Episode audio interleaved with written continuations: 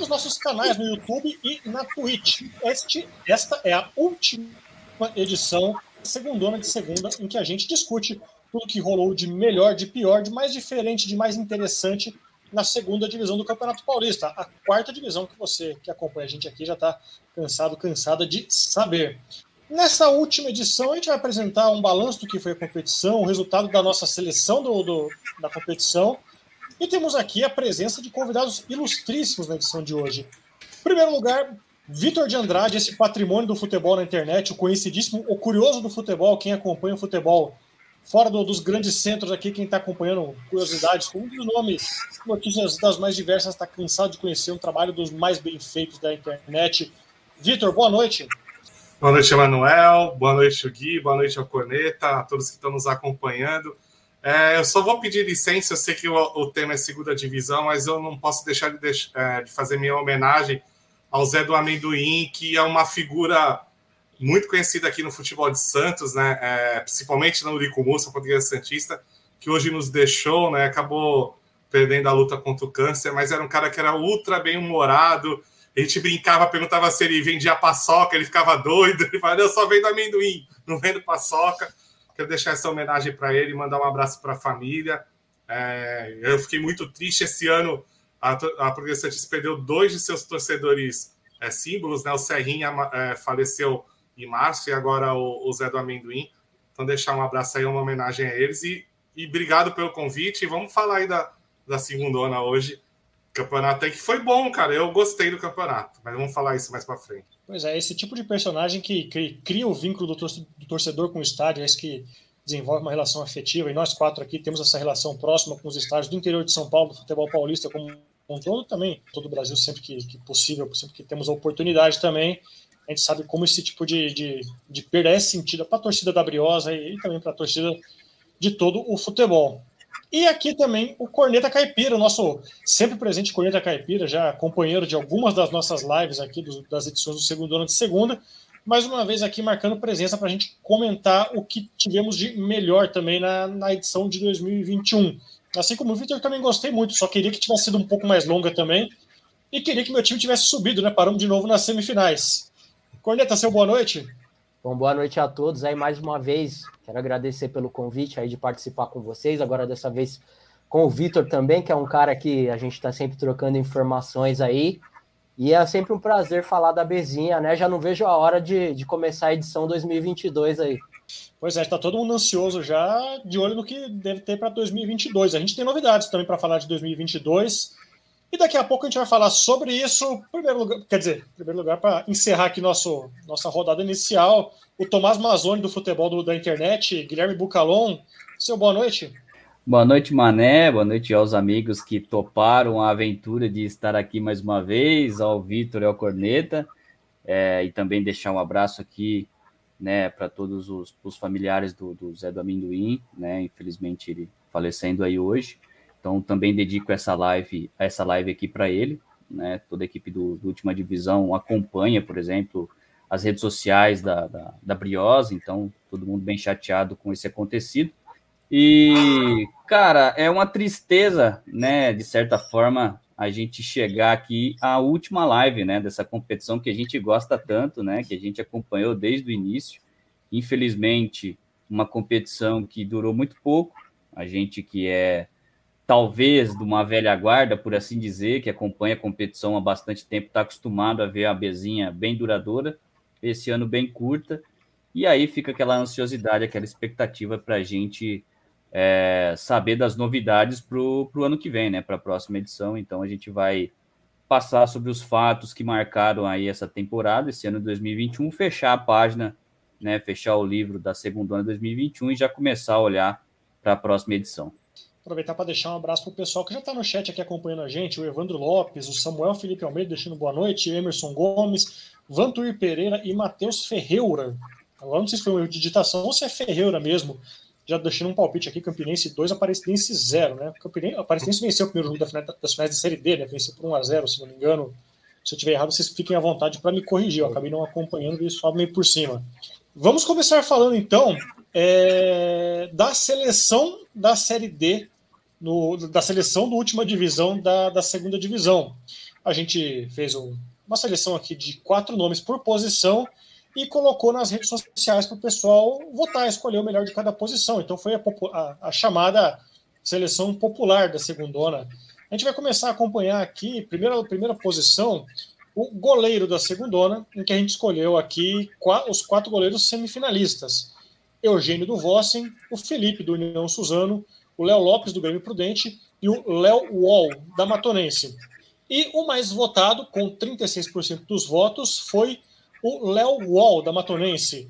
Vamos escolher uma ordem aqui para começar. Gui, você achou que ficou de bom tamanho a escolha do Léo Wall com 36% dos votos? Eu acho que foi um goleiro que desempenhou aí um grande papel, né? O, o, o Léo Wall, ele, ele evitou aí é, é, alguns gols durante a competição, durante a campanha da Matonense, foi bem importante, né? Um dos destaques, inclusive, da Matonense nesse acesso foi justamente o setor defensivo, comandado justamente pelo Léo que foi um grande nome, então eu acho que é um nome mais do que justo aí nessa, nessa nossa lista. Vitor, então, incluindo você na pergunta também, foi justo, você acha, você acha justa a eleição do Léo como o melhor goleiro da segunda?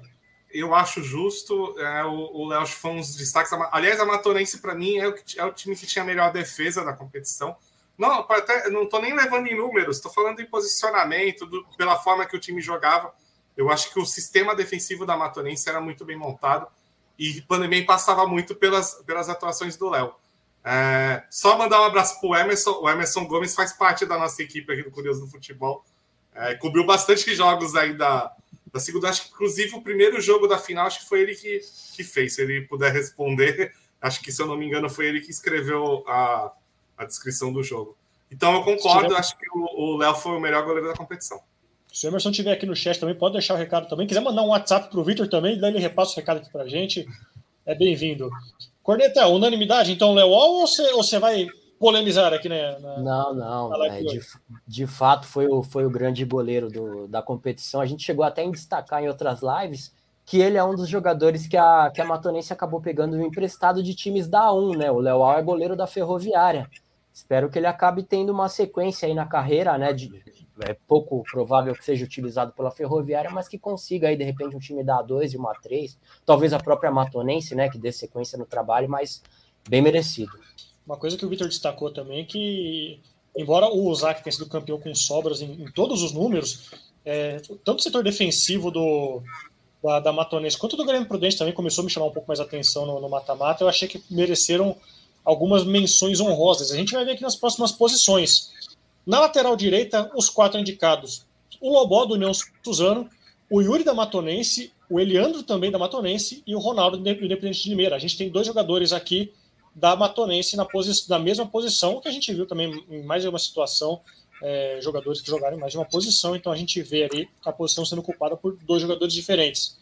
E o vencedor com 41% dos votos dos nossos internautas nas redes sociais, 186 votos na posição, foi o Lobó, do União Suzano.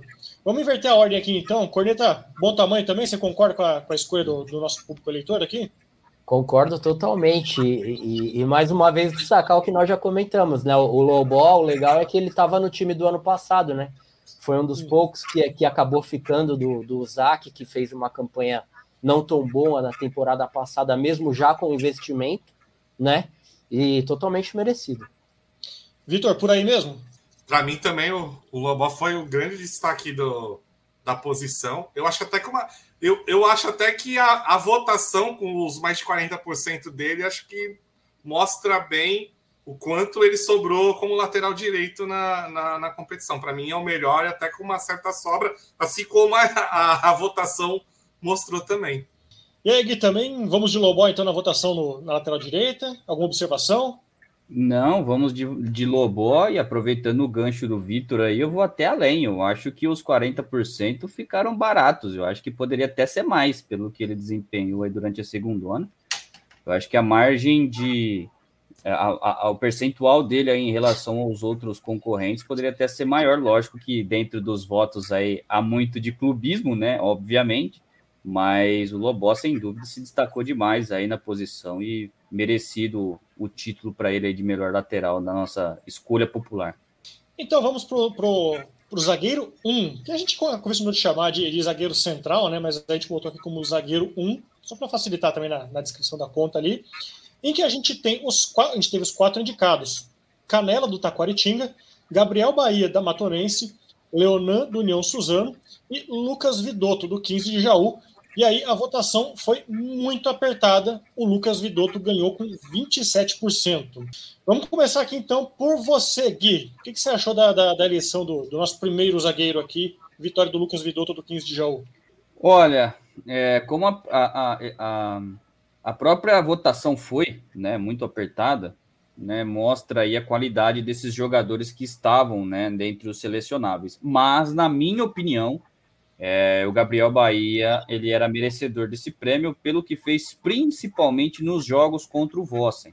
Eu acho que foi um dos principais jogadores aí é, da Matonense nos dois duelos contra o Vossen, principalmente no primeiro jogo, naquele 0 a 0 lá em Assis. Mas aí é questão opinativa de todo mundo, né? Logicamente, a gente sabe da força da torcida do 15, mas eu acredito aí que o, o Gabriel, o Gabriel Bahia foi melhor, mas não tira o, o, mérito aí do outro atleta do 15, que também jogou muito aí durante a competição. Vitor, você acha que foi por aí mesmo? Tipo assim, você acha que, que pesou nessa votação aí, ó, a presença da torcida do 15 nas redes? Você achou que o, que o Lucas merecedor dessa vitória na, na, enquete aqui? Apesar de eu achar o Lucas Vidotto bom jogador, e é um jogador já, apesar da pouca idade, já conhecido no futebol paulista, né? Apesar disso, eu concordo com o Gui. O, o Gabriel Bahia, é, para mim, foi o melhor, pelo menos zagueiro central, foi o melhor da competição. E aí eu volto a ressaltar o que eu falei lá quando tava, a gente estava falando do goleiro. O sistema defensivo do, da Matonense era muito bom. É, eu, é, se esquece os números, falando de montagem, qualidade individual, eu sempre destaco a questão da Matonense, de ter bons jogadores. E aí, por, até por isso, é, o Gabriel Bahia, para mim, entra, entraria como, como é, nessa posição. Talvez o Vidotto, que destaca novamente, é um bom jogador, sim. Corneta, você viu que sobrou para você aqui uma, uma, uma posição aqui para garantir se, se foi mesmo, se não foi, porque ficou bem equilibrado, né? O, a disputa aqui no, na live mesmo, entre o Lucas Vidotto e o Gabriel Bahia, né?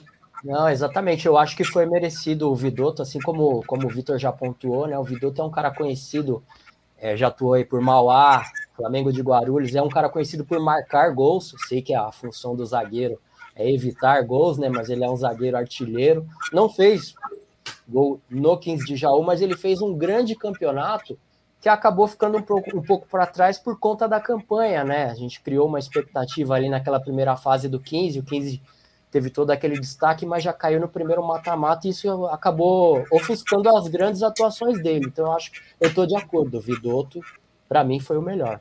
Zagueiro 1.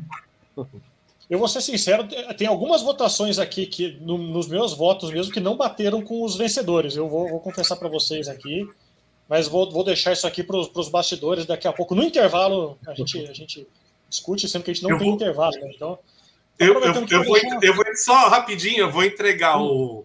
o, o, o, ex, que agora é ex, né, gerente de futebol do, do que já o Lucas Brando. Cara, o. Lucas Brando, o Brando perseguia o Lucas Vidotto há uns três anos, tá? Em conversas assim, fora do ar, que, que ele sempre foi atrás dele. Quando foi para Tocantins, tentou levá-lo e até que conseguiu no 15 de Jaú, viu? Vou aproveitar aqui para deixar um abraço pro pessoal do chat aqui. O, o Emerson veio responder aqui, viu, Vitor? Falou aqui, ó. É, o primeiro jogo foi meu, mas o melhor jogo que fiz foi Guilherme Prudente usar, que eu estava assistindo pelo, pela Eleven Sports como torcedor. O segundo tempo foi maravilhoso. Eu fiquei muito triste com o resultado do jogo e mais ainda com o jogo da volta, né? Mas de fato foi um jogo muito interessante, viu? Foi um jogo, talvez o melhor que eu tenha visto do Grêmio Prudente na, na segunda hora. Evandro Lopes deixando aqui, a Bezinha vem milionária em 2022, Corneta Caipira 2021 aqui. O Adenir, Adenir, Adenir Silva comentando, Ronaldo foi muito bem no Galo aqui, a nossa eleição para lateral direita. Aqui, Rafael TD2, cada time desconhecido. Saudades de assistir jogos de América, 15 de Jaú, Francana, Comercial, Taubaté.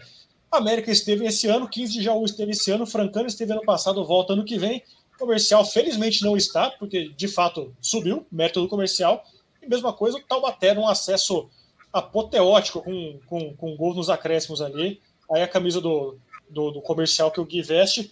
Eu gosto muito do comercial porque acho que é o único time que eu conheço que faz aniversário junto comigo. Então eu tenho meu, meu carinho pelo, pelo comercial aqui.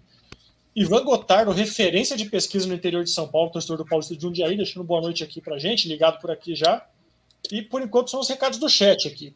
Zagueiro 2. Aliás, acho que foi o Emerson também que comentou aqui. É, um time que não, te, não tenha, talvez não tenha tido tanto destaque, mas tinha um belo sistema defensivo, era o Grêmio São Carlense. Vamos falar aqui do zagueiro 2, em que os indicados foram Murilo, do Flamengo, Lucas Anselmo, do, do Grêmio São Carlense, Matheus do União Suzano e o Barreto, também do Flamengo, mais jogadores do mesmo time na, na posição.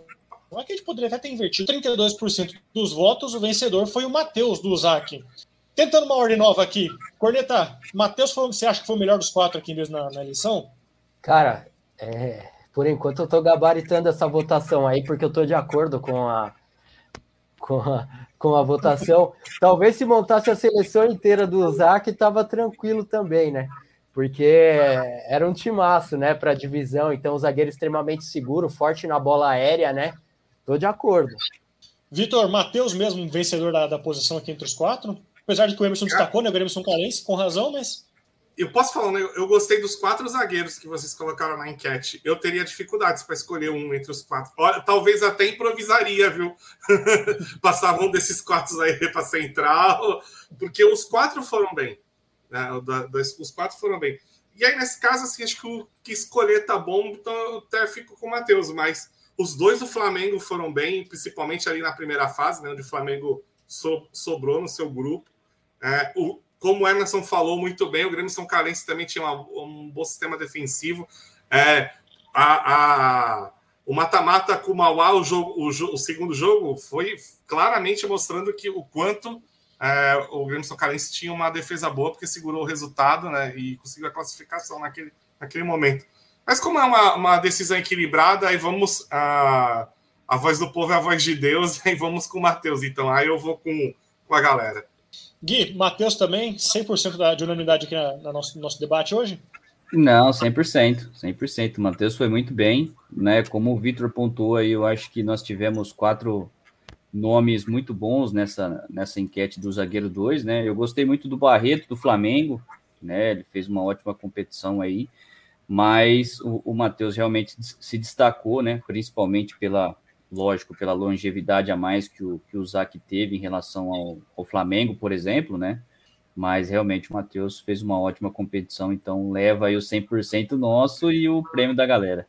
Esse time do Flamengo, vamos, vamos, vamos concordar aqui que também, tipo, fez uma campanha muito bacana, apesar de ter caído antes das semifinais, né? Tipo assim, terminou, se não me engano, com o segundo melhor aproveitamento da competição, que é, a gente vai ver aqui mais para frente Tiveram um apagão lá em Prudente. Algumas né? vitórias aqui de jogadores do Flamengo de Guarulhos.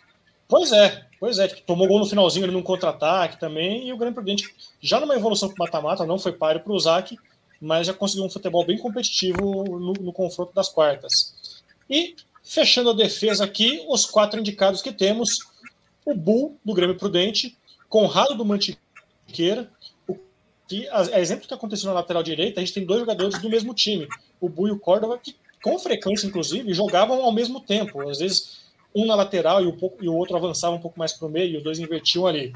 E com 39% dos votos, o vencedor foi o Bull. Vitor, você achou que o Bull foi, de fato, o melhor lateral esquerdo da competição? Achei, eu concordo com a votação. O, talvez fazer um adendo. Talvez é a posição que teve menos destaque na competição. Não sei se os amigos vão concordar comigo. Mas aí, entre a, o nível que é um, um pouco abaixo do, das outras posições, o Gu para mim foi o melhor. Deu uma, deu uma travadinha aqui, mas então a gente vai com a avaliação do Gui dessa vez. Gui, Gu melhor lateral esquerdo da competição. E de fato, como o Vitor falou, você achou que foi a posição em que a gente, a, a gente apontou menos destaques na, na segunda hora desse ano? É, isso fica claro, né? Na hora que a gente observa a posição e vê dois jogadores do mesmo time, né? Isso fica uhum. claro já nisso. E até acho que o segundo jogador que mais chegou perto aí das atuações do Bull foi o próprio Córdova. Né? O Córdova fez alguns gols importantes, se eu não me engano, dois, dois ou três durante a, a Bezinha. É, então foi um lateral que, que também se destacou bastante, mas o Bull ficou à frente aí. É, nas partidas que, que o Córdova atuou, por exemplo, né? Ele atacava muito bem, mas ele tinha algumas alguns déficits, alguns déficits ali eh, defensivos, né? Enquanto o Bull ele já compensava um pouco mais nesse setor. Então eu acho que o Bull fica aí com a com a minha preferência. Eu queria lembrar contra quem que foi o, o, o gol do Córdoba lá em Prudente também, que ele acertou um tiraço da intermediária lá. Que Acho que foi que... contra o Vossen. Eu tô, eu tô pensando que foi contra a Santa Cruzense, mas agora de cabeça não, não vou lembrar. Se vocês achou que de fato o Bull, o Bull foi de fato o melhor lateral esquerdo da competição, tivemos problemas para indicar nessa segunda na corneta? Meu voto foi no Córdoba, exatamente em cima do, do que o Gui destacou, né? Um lateral Sim. extremamente ofensivo, mas tem algumas deficiências, né? Mas de qualquer forma, meu voto foi para o Córdoba. Não concordo. Mas o, o Córdoba aqui, deixa eu ver, recebeu 21% dos votos também. Você, você não tá. Eu vou aproveitar aqui e fazer um breve intervalo, intervalo entre aspas aqui, porque a gente segue no ar, mas só para fazer uma chamada aqui para o nosso site, o ultimadivisão.com.br. O Gui já vai, já vai jogar a imagem na tela aqui. Eu vou aproveitar também para trazer aqui a imagem para a tela, para a gente falar sobre um novo time região de fanáticos do, do país. É. Opa, deixa eu pegar aqui certinho. É a Blackfoot, da Foot Fanatics, que você vai ter descontos diversos sobre muitas camisas, descontos que chegam até a 70% de desconto nas compras que você achar dos produtos lá no site. E tem uma equipe muito bacana para falar do, da, da, campanha esse ano. Influenciadores diversos, o Edson Castro, do Homem Moderna, a Lívia Alves, para falar de mundo fitness. Enfim, muita gente bacana também. O Fio e o Felp, do canal Que Jogada, a Nilcinho do Fuleiragem, o Pietro, do Curiosidades da Bola. Pessoal muito bacana. Para falar também do que vai ser a campanha Blackfoot. Então, se você está interessado, dá uma olhada no nosso site ultimadivisão.com.br e também no nosso Instagram, arroba Última Divisão. Você pode se inscrever por lá e ter as, mais, as melhores informações a respeito dos descontos que a Foot Fanatics oferece nesse mês de novembro em camisas muito bacanas para você que está interessado em aumentar a sua coleção. Eu já comprei bastante por lá, eu sei que o produto lá é de qualidade, muito ponta firme. Tá aí a, a, a, campanha na tela, então só dá uma olhadinha por lá e ajudar também a gente que tá, aproveitar também nesse, nessa, dessa parceria que a gente está fazendo com o pessoal da Foot Fanatics, o pessoal lá, nota 10. Vamos então para começar o meio-campo da nossa seleção da, da segunda ano 2021. As quatro indicações foram Gustavo do Taquaritinga, Léo Couto do Grêmio Prudente, Pedro Favela do Vossen, o Vossen que apareceu um pouco até aqui, aqui até agora, e o Tener do União Suzano. E o vencedor, com uma votação muito expressiva, com 52% dos votos, foi o Pedro Favela do Vossen. Gui, melhor volante de fato ali da, da segunda, pensando no volante que desarma, no volante que sabe sair jogando ali, para você o Pedro Favela de fato?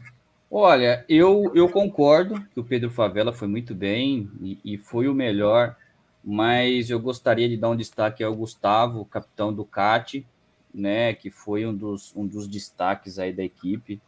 É, no jogo contra o Fernandópolis, né, que a gente esteve lá presente, fez uma grande partida. Se não fosse ele, provavelmente o Fernandópolis teria aprontado, né, o já eliminado Fernandópolis teria aprontado contra o CAT. É, foi um, um, cara que, que ajudou bastante o CAT durante a competição, né, não foi o suficiente, porque acabou sendo eliminado contra o Taquari, contra o Independente, é, mas é, realmente ele, ele fica atrás aí também, né, por não ter ido mais longe na competição. Corneta, e, e você, o que, que, você achou da, da, eleição do nosso volante aqui? Pedro Favela com 52% dos votos. Lembrando, tivemos também Gustavo Taquaritinga, Léo Couto do Grêmio Prudente e o Tener do União Suzano entre os finalistas. É, de fato, o Favela fez um bom campeonato, mas de, dentre esses quatro, meu volante seria o Tener. Um volante de imposição, que acabou até marcando gols né, na, na, reta final do campeonato. É um cara que já tem um histórico na Bezinha, aí já jogou em Francana, no Vossen. E, mas também quero fazer uma menção honrosa aí, que é o Gustavo Nicola, do Rio Branco, que é um cara que tem um nível muito acima da Bezinha, né? Jogou A2 pelo, pelo Monte Azul, deve jogar novamente A2 esse ano. É, então, meu volante seria o Tener. Dentre esses quatro finalistas, meu voto iria no Tener. Vitor, e, o seu voto? O que você acha desse resultado? É, eu discordo. Apesar do Favela ser bom jogador, o Tener foi muito importante para o Zac na reta final. Ele foi decisivo. Não só, no, não só nos 4 a 0 contra o Grêmio Prudente, que ele meteu duas caixas ali no, no início do jogo. Nos outros jogos também, é, muito do, do poderio ofensivo do, do União Suzano. O União Suzano tinha muito poderio ofensivo porque seus meias, seus atacantes poderiam, é, podiam subir porque o Tener segurava a bronca ali no meio de campo. Então ele foi muito decisivo, não só na marcação, como fazendo gols. Eu acho que até com uma certa sobra eu votaria no, no Temer. É, não sei quem está na lista da, da, do segundo volante, talvez a gente podia improvisar também, né? Avançava um pouquinho o Favela, deixava o Temer ali de, de primeiro volante, mas entre esses quatro, eu acho que o Temer, para mim, até com sobra, eu votaria no Temer. Deixando claro que, lógico, que o Favela fez um bom campeonato, é um belo jogador, é, mas eu acho que o Temer foi muito decisivo. Aí eu vou falar também que a nossa, a nossa escalação foi até um pouco ingrata com, com, com jogadores de defesa, porque a gente fez uma linha de quatro ali, dois laterais, dois zagueiros, e aí o meio de campo tem um volante só, um meia e um meia atacante, porque a gente viu muito jogador, muito de muito destaque nos setores ofensivos dos times, os meias, os atacantes. Então, para conseguir encaixar todo mundo, a gente acabou deixando um time muito ofensivo nessa escalação. Eu vou concordar com vocês, eu gosto muito do Pedro Favela também, fez uma campanha muito bacana no passado com o Bandeirante de Birigui, já subiu.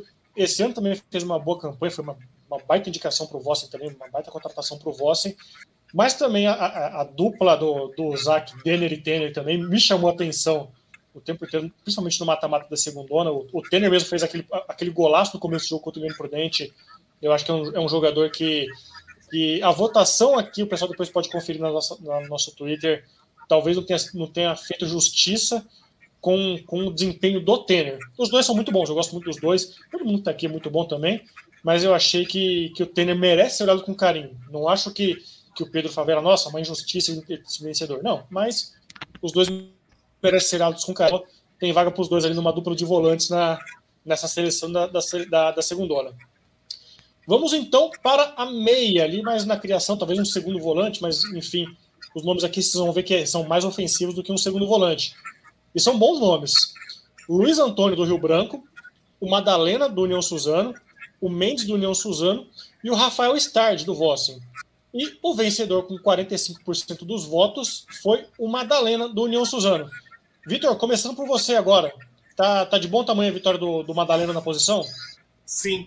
Eu até, eu até achava que vocês iam colocar o Mendes um pouquinho mais à frente ali, como hum. o terceiro homem no meio de campo. Só um é detalhe. É o Mendes, encaixar todo mundo, a gente sofre para encaixar todo mundo. Para mim, o Mendes foi o melhor jogador da primeira fase da competição, tá? Só que ele cai, ele não é que ele cai, acho que a palavra não é essa. Acho que teve alguns outros jogadores, no geral, que cresceram a partir do momento que é, que veio as decisões e o Mendes ficou talvez no mesmo nível. Mas na primeira fase, para mim, ele é foi o melhor jogador da competição, na, na primeira fase. E só um detalhe: o Mendes teve na Série A2 a Portuguesa Santista e não foi nem para o banco. Ele não foi relacionado em nenhum jogo. O Axel não relacionou ele para um jogo. Tanto que gerou uma discussão aqui na Baixada se o treinador não, não soube trabalhar com o jogador, porque realmente na, segunda, na primeira fase ele foi o grande destaque do Nilson Suzano. Mas nessa posição eu concordo, eu votaria no Madalena também. Gui, para você então, Madalena também vencedor da, da, da posição aqui na meia pra, da nossa seleção? Na, nesse caso eu vou ter que discordar dos amigos aí, eu, vou, eu iria de Luiz Antônio. Eu acho que ele fez uma baita competição aí pelo Rio Branco, né? É, na primeira fase, principalmente, fez uma grande primeira fase. É, a gente tem que levar em consideração aí também, pelo menos na minha opinião, né, que o Madalena ele ficou ausente aí de alguns jogos, se lesionou. É, então o Luiz Antônio teve aí é, uma, alguns jogos a mais, talvez, para mostrar né, o seu futebol. O Madalena já é um cara mais consolidado, né? Fez uma ótima competição no ano passado pelo Grêmio Prudente. É, não tiro o mérito dele, até acho que ele é mais jogador que o Luiz Antônio mas eu acho que na segundona deste ano o Luiz Antônio foi melhor que o Madalena. É, mas aí é a opinião de cada um, obviamente. É a opinião de cada um e é a opinião também do Corneta Caipira, que segundo a maior do interior aqui, torcedor da Ponte Preta no chat, o maior zicador do interior paulista. é isso mesmo, Corneta? É o Madalena melhor, o Luiz Antônio melhor? Quem que você achou melhor? Não, eu vou de Luiz Antônio. De fato, pensando ali, é, até no esquema que vocês montaram, né, no esquema tático, o Luiz Antônio se encaixa melhor nessa posição aí do, no, no meio-campo, até porque o, o, Madalena é mais um beirada, né? Um atacante de beirada, aí o time seria muito ofensivo, seria complicado. Meu voto é no Luiz Antônio, mas eu quero fazer um destaque também no Gustavo Queiroz, do, do Vossen. Fez um grande campeonato, se lesionou passou por cirurgia e ainda voltou para o jogo decisivo. É. Parecia e... um jogador de futebol americano com, com uma proteção no ombro. E ele viu o, ele, a, o que eu soube é que ele pediu para voltar, viu? Ele é. pediu para jogar. Realmente Nossa. foi bem lembrado, viu? Foi um, foi um grande jogador que teve problema de lesão. Eu tenho quase certeza, mesmo que o Gustavo Queiroz entrou na nossa pré-lista aqui de. Porque é a gente fala, né? Para escolher tanto nome bom para pouca indicação, uma coisa que a gente não pode falar, tipo assim, dá, dá para montar um time muito competitivo aqui, de, por exemplo, de A2 até de A1 aqui, só com um jogador que foi destaque da, da, da segunda esse ano. E o meio atacante ali, que faz melhor essa ligação ali do, do meio campo com o ataque, os quatro indicados que temos aqui.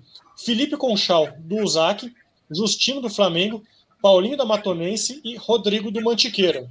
Corneta, é, ainda, obviamente, faltou indicar, faltou apontar o vencedor aqui da posição, com 35% dos votos, mais um confronto equilibrado aqui. O Felipe Conchal levou essa, essa na posição aqui, o 10 do Usac. O que, que você achou? Eu gostei bastante do Justino, de fato fez um grande campeonato, mas o, o Conchal eu acho que vai ser unanimidade aqui. Vai ser difícil alguém não votar nele. Estou de acordo. Vitor, de acordo também? Felipe Conchal também, o, o 10 do time aqui? Não vai ser unanimidade. Eu gosto muito do Felipe Conchal, mas acho que o Paulinho fez um campeonato extraordinário, viu? Do meio para frente é o grande nome da Matanense. É, eu acho que ele fez, e, inclusive nos jogos contra o, do mata-mata, tirando a final, é claro, mas é, talvez o grande nome para garantir as classificações da Matanense no mata-mata foi o Paulinho. Eu, eu fico com o Paulinho, assim, diferença mínima, é, também se um ou outro, não tem problema, eu jogo qualquer um dos dois, mas para mim, eu acho que por um cabelinho, o Paulinho foi foi o melhor da posição. Antes do Gui falar aqui, eu vou até deixar mais leve o voto para ele aqui. O Felipe, o Felipe Conchal venceu com 35% dos votos e o Paulinho foi o segundo colocado com 31% dos votos. Inclusive, eu tô aqui para. Eu, eu, fico aqui na, no sigilo, mas o Paulinho também teve meu voto. Eu achei que o, o Felipe Conchal talvez tenha sido a melhor atuação que eu vi no jogo de ida contra o Grêmio Prudente nas semis. Só que eu achei o Paulinho de uma regularidade ali naquela entrada da área ali, um jogador sensacional, sabe? um jogador inteligentíssimo. Então já fica aqui 2x1 um pro Paulinho. Gui, se você quiser empatar também, fica à vontade. Se quiser dar 3x1 pro, pro Paulinho, se quiser votar em outro jogador também, fica à vontade. Eu acho que o Paulinho, ele talvez tenha ganhado aí os nossos três votos, já me incluo nesse voto também, porque ele foi o diferencial do sistema ofensivo da, da Matonense, né? Num time que prezava muito, principalmente pela defesa, eu acho que foi um dos poucos jogadores ali do meio para frente da Matonense que se destacou, né?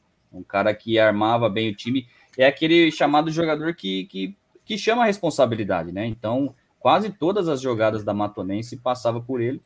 E a gente falou aí sobre alguns atletas que se lesionaram, né?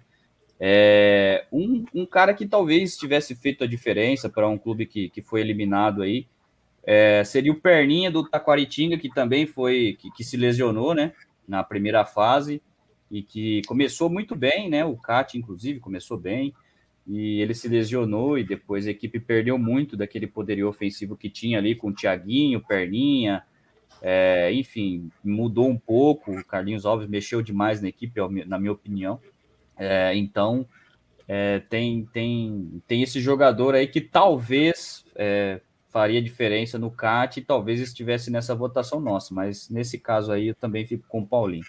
Antes de te falar do nosso trio de ataque aqui, Gui, tá com o site aberto aqui naquela matéria que a gente prometeu na, na última semana? Cara, vou abrir aqui para o pessoal. E eu vou pedir, antes, antes da gente falar de fato, para a gente ir para o final da matéria, já que a gente tem coisas importantes, Mané até, até travou aí agora de tão, de tão pesada que é a matéria. Eu vou começar falando então já algumas coisas aqui, daqui a pouco a gente mostra na, na tela aqui. Tá na tela aí, Mané. Mas a gente já deve ter novidades interessantíssimas. Opa! Cadê, cadê? Aí, a gente vai falar aqui sobre o trabalho do São João para voltar ao futebol profissional em 2022. O União que voltou a disputar as categorias de base do Paulista em 2021, depois de quatro anos, depois de 2014 14, depois de sete anos que disputou a última vez a segundona, mas a gente já tem informações do que deve doar para o ano que vem, especialmente com o avanço da vacinação contra a Covid, que a gente tem aqui no texto citando, e com a pandemia um pouco mais controlada, esperamos já que a pandemia já estejamos vencendo a pandemia aqui, a gente deve ter um formato novo para o segundo ano, no ano que vem, em que já não devemos deixar já em 2021 abandonar esse formato que a gente teve da primeira, da primeira fase em grupos e a partir da segunda fase o mata-mata indo de volta como a gente viu até aqui. Então é possível que para o ano que vem a gente tenha a segunda ano começando em abril, já a partir do final ali de da da, da 1, da 2 da 3. Lembrando que esse ano a segunda ano começou em outubro e com pelo menos mais uma fase de grupos, como a gente acostumou a acompanhar até 2019, que a gente tinha três, quatro, cinco, três, quatro fases é, sempre em grupos, os melhores colocados avançando as fases seguintes. Deve ter uma competição bem mais longa do que a gente teve nos últimos dois anos, 2020 e 2021, em que a competição é, durou só dois meses, e sempre com um jogo ali, quarto e final de semana, quarto e final de semana. A exceção esse ano foi as semifinais que a gente teve fim de semana e fim de semana.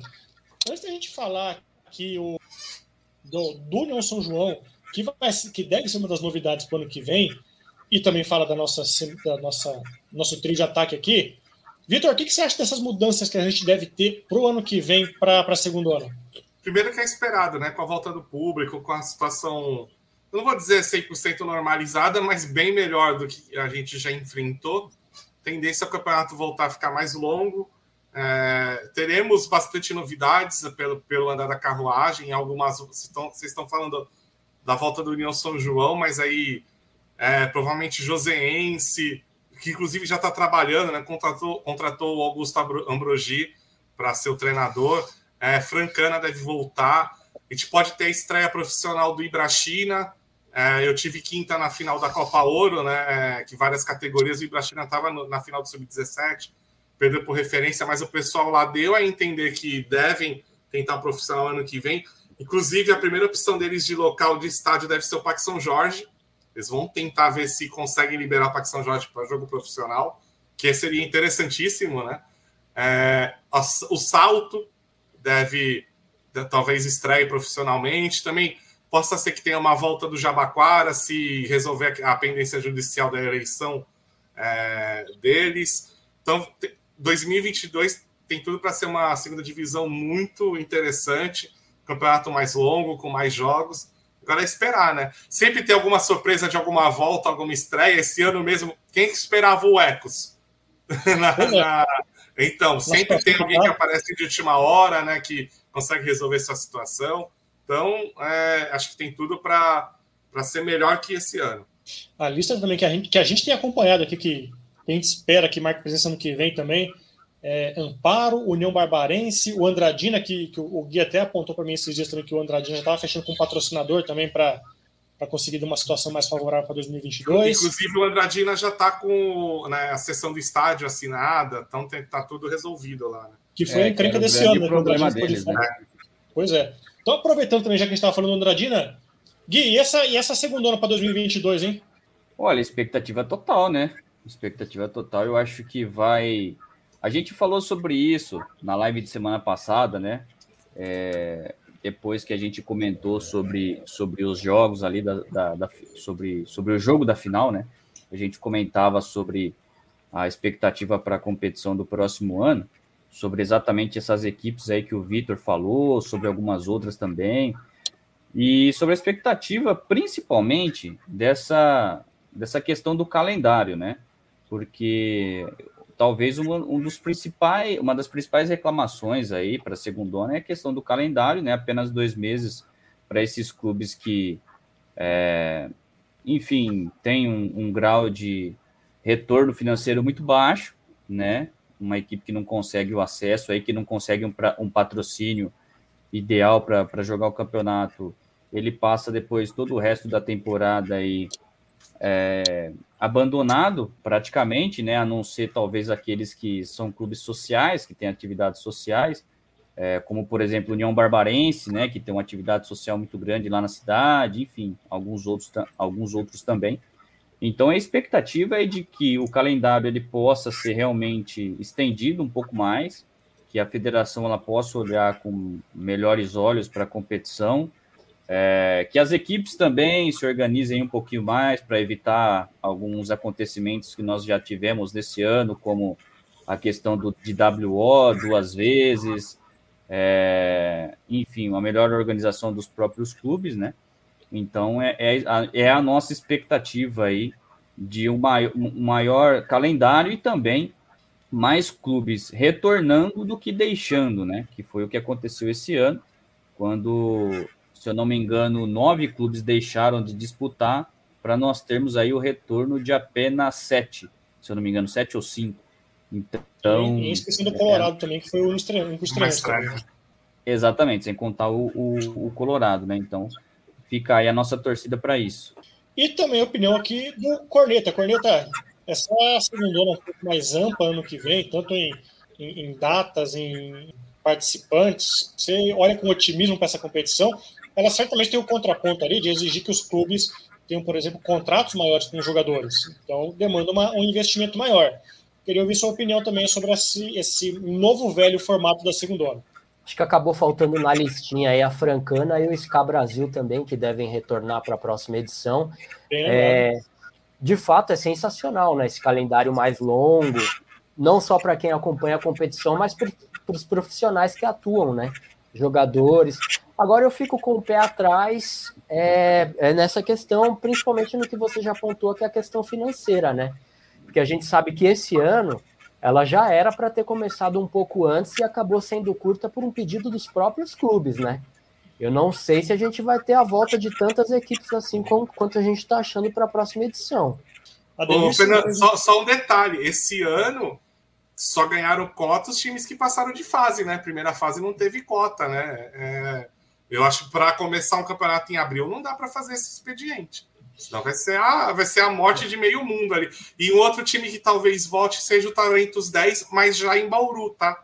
O Adenir Silva perguntando aqui no chat, amigos, será que teremos a divisão em, em B1 e B2? A gente estava discutindo esses dias aqui a respeito disso, foi ventilado isso para o ano passado, de que teria o corte ali da, da, das, da divisão, e que esse ano teríamos B1 e B2, a pandemia obviamente cancelou isso, e essa história ficou meio engavetada, mas talvez é, possa ser uma das novidades, a gente volte a ouvir isso ano que vem, para em 2023 termos a B1 e a B2, dividimos a segunda entre B1 e B2. Se não me engano, é isso, né? É tem se comentado na, nos bastidores, né?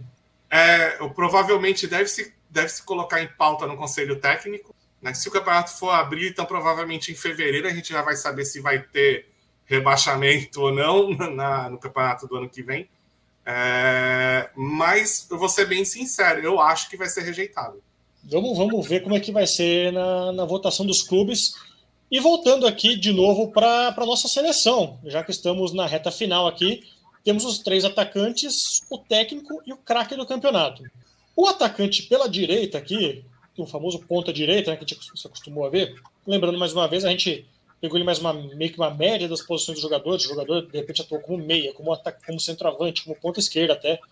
Os quatro nomes que tivemos: Ariano, do Flamengo, João Celeri, do Rio Branco, João Felipe, do Vossen. Mas isso é o João Felipe também? A João Felipe. E o Moicano, do Inter, da Inter de Bebedouro também, destacaço da, da, da primeira fase. E a votação, e com 31% dos votos aqui, João Felipe do Vossen venceu aqui na, na ponta direita. Corneta, você estava comentando também? Não, é que ele também é chamado de Joãozinho. Sim, sim.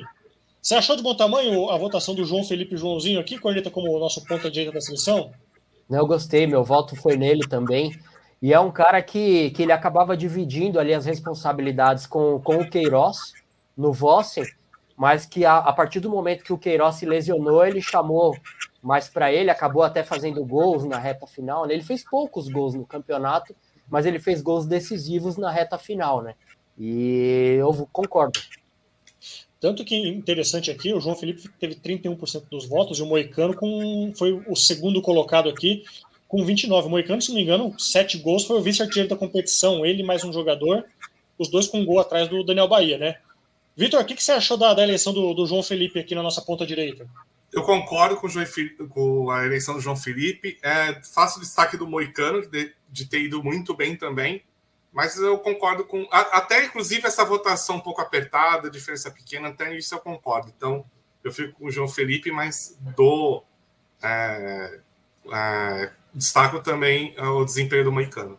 Ou acho que o Moicano, acho que todo mundo vai concordar aqui, antes de ouvir a opinião do Gui também, que acho que faltou um pouco de sequência para ele na competição, né? A Inter terminou ele muito prematuramente, ele acumulou muito gol na, na, fase de grupos, de repente faltou a gente acompanhar um pouco melhor ele no, no restante da competição, né? E sem querer dar spoiler aqui, de repente, posso ter, posso ter dado spoiler, só avaliação aqui do nosso ponta direita. É, eu, eu acho que o, o Moecano, ele talvez é, tenha faltado para ele um companheiro ali, né, algum outro jogador de destaque na, na equipe da Inter de Bebedouro para que a própria equipe pudesse ir mais longe e o próprio futebol dele pudesse né, ser, ser ainda melhor desenvolvido. Eu acho que se a gente for partir, assim, pelo menos digo pelo meu lado, se a gente for partir pelo, pelo mesmo princípio do Paulinho, né, pela questão da individualidade, do destaque e, e, daquele, daquela questão, né, de ser o principal jogador da equipe, né, do meio para frente, eu ficaria né, com, com o nosso glorioso Moecano. Mas eu acho que o João Felipe merece essa votação aí de melhor jogador, é, pelo que nem o Corneta falou, eu acho que foi um cara muito decisivo, né, na segunda fase aí também. Então eu, o meu voto foi, né, para o João Felipe e fica também o voto aqui para ele, mas como o Vitor também, o Corneta falou, fica aqui o destaque também para o Moicano. Ô, Manuel, o, o Emerson é, mandou uma mensagem, ele também mandou pelo WhatsApp. Ele fez um destaque interessante do Vinícius do Mauá. Inclusive, o Vinícius foi expulso no primeiro jogo do mata-mata contra o Grêmio São Calense e não jogou no jogo de volta. Que o Grêmio São Calense conseguiu a classificação. E na primeira fase, acho que, olha, sem brincadeira, depois do Mendes, brigou ali para ficar entre os melhores da, da competição. Bem lembrado pelo. É que cai. Ele, no mata-mata ele só jogou um jogo, né? E aí você acaba esquecendo um pouco mas realmente foi um grande destaque do Mauá na competição. Segundo não? melhor ataque da primeira fase, né? É. Eu ia falar, não gosto de dar, de dar, de dar bastidores aqui, mas ele estava na pré-lista aqui, viu? ele foi um dos que ficou de fora na, na, no corte final ali, porque a gente falou, o corte, o corte. A gente sabe que a gente não comete injustiça com quem vai, mas com quem fica de fora é cruel, porque tem gente muito bacana que fica de fora. No nosso centroavante aqui, as quatro indicações que temos, que tivemos, né?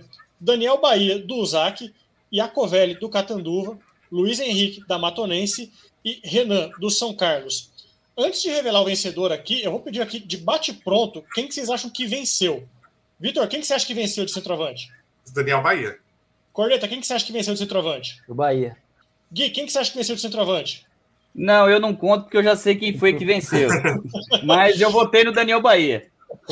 E com 40% dos votos, quem venceu foi o e a Covelli do Catanduva, que certamente pesou muito o fato dele ser conhecido pela passagem na, na base do Palmeiras, um cara que estava até agora há pouco tempo fazendo, fazendo a base do. fazendo Copa São, jogando Copa, Copa São Paulo pelo Palmeiras. Vamos então, antes de. Obviamente, o Daniel Bahia. Mas, aqui, o, mas o, o Bahia não precisa ficar triste, porque tem prêmio ainda para ele, né? Gente, é, exatamente.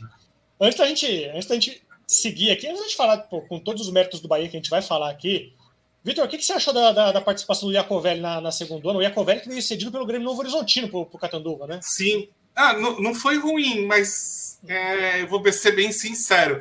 Eu acho que foi mais. Se esperava muito mais dele do que ele realmente foi.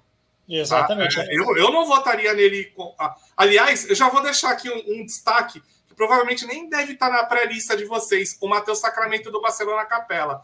Ele hum. fez seis gols em nove jogos, porque o Barcelona tomou um WO, né? Então ele foi seis gols em tudo.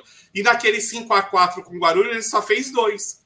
E o detalhe é que ele fez um golaço contra o, o Colorado Caieiras no empate em 1 a 1 que ele pega a bola pela esquerda, ele vai levando o time todo do Colorado Caieiras e entra com bola e tudo para dentro do gol.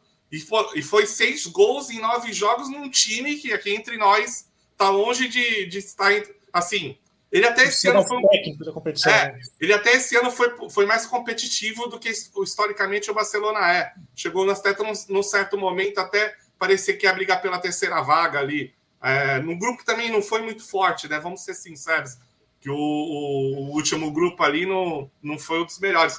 Mas eu acho que é bom a gente destacar um cara que faz seis gols em nove jogos e, até, e com gosto de qualidade, como esse que eu falei contra o Colorado Caieiras. É, mas o, é, voltando ao assunto, eu acho que ele ficou devendo, tá? E para mim, o Daniel Bahia é, é, é, foi o grande nome da posição. Corneta, você como um grande fã das categorias de base do Palmeiras, ali do Matheus Iacovelli, que é da geração do Papagaio, se não me engano também. É, o que, que, você achou da, da, da, da, vitória dele na posição? É, é exatamente o que vocês já comentaram, né? É, foi criada uma grande expectativa com, com a vinda dele, não só criada expectativa em cima dele, né? Como do, do Catanduva como um todo, né? E a equipe acabou não indo tão bem. Teve aquela vitória contra a Matonense lá em Matão, que acabou derrubando o técnico da Matonense, né? Foi, foi uma derrota que acabou sendo útil para a Matonense, né? O time acabou mudando bastante, mas de fato eu, eu não acho que o Iacovelli mereceu esse prêmio. Uma coisa que a gente comentou desde o começo da competição é que o grupo 1 chamava muita atenção pelo equilíbrio, tanto que foi de fato de onde saiu o, o quarto colocado por índice técnico ali. Tanto o tempo inteiro a gente viu Taquaritinho, Catanduva, Inter de Bebedoura, Matonense ali. O tempo inteiro a gente achava que os quatro times tinham condições de passar. Talvez até o FFC também tivesse condição de passar num, num grupo um pouco mais camarada. Acabou que, que não passou, mas era um grupo bem interessante. Talvez o Catanduva a gente criasse muita expectativa de fato e não, não sobrou. Tudo bem, Matonense a gente viu o tempo inteiro que era um time muito técnico, mas né, talvez a gente esperasse um pouco mais do Catanduva que não mostrou essa bola. Gui, Matheus Iacovelli, um cara que você sempre elogiou tanto desde o começo da competição, o que, que você achou da, da votação dele como o melhor centroavante da, da, da, da segundona? O pessoal que não acompanha as lives, gente, estou só botando o pessoal na fogueira, tá? A gente. É, imagina, imagina. Mas é só bola na fogueira aqui. Não, eu acho que o pessoal votou muito mais na questão do nome do que propriamente no que ele apresentou durante a competição, né? Eu acho que o, o Daniel Bahia ali realmente né? Fez uma, uma, uma ótima bezinha, foi destaque. É, eu, eu gostei muito do Renan, do São Carlos, eu acho que ele, que ele foi muito bem, mas a equipe oscilou muito durante a competição, principalmente depois da troca do treinador, né? Lembrando que quem começou no comando do São Carlos foi o Campanholo, que conseguiu acesso aí com, uma, com a Matonense. É, mas sem dúvida, Daniel Bahia foi o grande destaque aí, foi o melhor centroavante da competição. A gente vai ter um, um prêmio honroso aqui daqui a pouco para ele, já dando spoiler para todo mundo, né? O, o, Mané gosta de dar aquela cutucadinha falando aí do, do Iacovelli, porque a gente falou muito no, no texto, é, é, sempre aquele, Iacovelli, aquele, porque a gente aqui na última divisão adora o aquele, né? Essa palavra aquele aqui na última divisão é o que a gente mais gosta, né? Tá aí daqui a pouco o Mercadão alternativo para não deixar a gente mentir. E eu já coloco aqui, gente, mudando um pouquinho de assunto, uma nova enquete para mudar o nome do perfil do, do Corneta. Vai ser Corneta Oráculo Caipira, agora, nas redes sociais. A galera fala que Corneta é zicador, mas vai ser Corneta Oráculo Caipira agora. E já pode colocar aí a votação no, no Twitter e redes sociais para ver se ele consegue essa mudança do nome. Eu vou, eu vou dar uma opção, então, para a eleição do novo, do novo nome do Corneta Caipira, que é, que é candidato caipira. Porque você pode ver que os 30 times da, da, da segunda esse ano tá lá, tipo assim, putz, acabou a rodada, venceu, empatou, perdeu, o Corinthians tá lá curtindo, comentando de todo mundo. É um cara que marca presença e acompanha todo mundo. Então é o maior candidato a vereador da, da, da Aproveitando aqui, é, a pergunta do Ivan Gotardo no chat aqui. Sabem se existe a possibilidade de não termos mais a restrição de sub-23 para o ano que vem? Que foi mais ou menos a pergunta do Caio Falcão. Vocês sabem qual o motivo da Bezinha ser sub-23? tem possibilidade de acabar com essa regra. É, essa, essa restrição de 100% do 23 é uma coisa que tira uma, uma atração da segundona, que até pouco tempo atrás era sempre aquela história de já era sub-23, mas tinha um limite de três jogadores acima do limite de idade. O Iacovelli talvez tenha sido o nome mais conhecido da competição esse ano, por ser um cara mais rodado de base, mas a gente se acostumou muito a ver o veterano que tinha aquela chance, que era sempre contratado de da atração da segundona. O Tanabi cansou de fazer isso também até pouco tempo atrás. É, o motivo da restrição, não, não sei exatamente por que, que é apenas sub-23, a tal da idade olímpica, e até onde eu sei, não tem, não tem informação de que volte a, a, a ter essa, essas vagas acima do limite. Não sei se vocês estão sabendo de alguma coisa. Vitor, se tiver alguma informação. Eu tenho, eu tenho, assim, primeiro, que o ano que acabaram com os acima da idade foi 2017, e eu estava trabalhando no Real Cubatense e a gente estava tudo certo com o Adiel, o Adiel que foi campeão mundial sub-17 com a seleção, em Santos, Juventus, e ele é de Cubatão. É, então ia ser um, um ia ser um atrativo, né? É o cara da cidade jogando pelo time da cidade, uma cidade que não tem muito histórico de time profissional. E no conselho técnico isso acabou com a gente naquele momento, que poxa, ia ser uma, uma atração, né?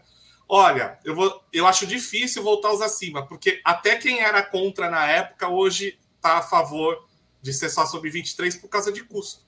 É, porque os, os, times com mais é, poder financeiro, às vezes eles não contratavam o cara para ser atração, eles contratavam o cara que ia, ia resolver o, o, problema.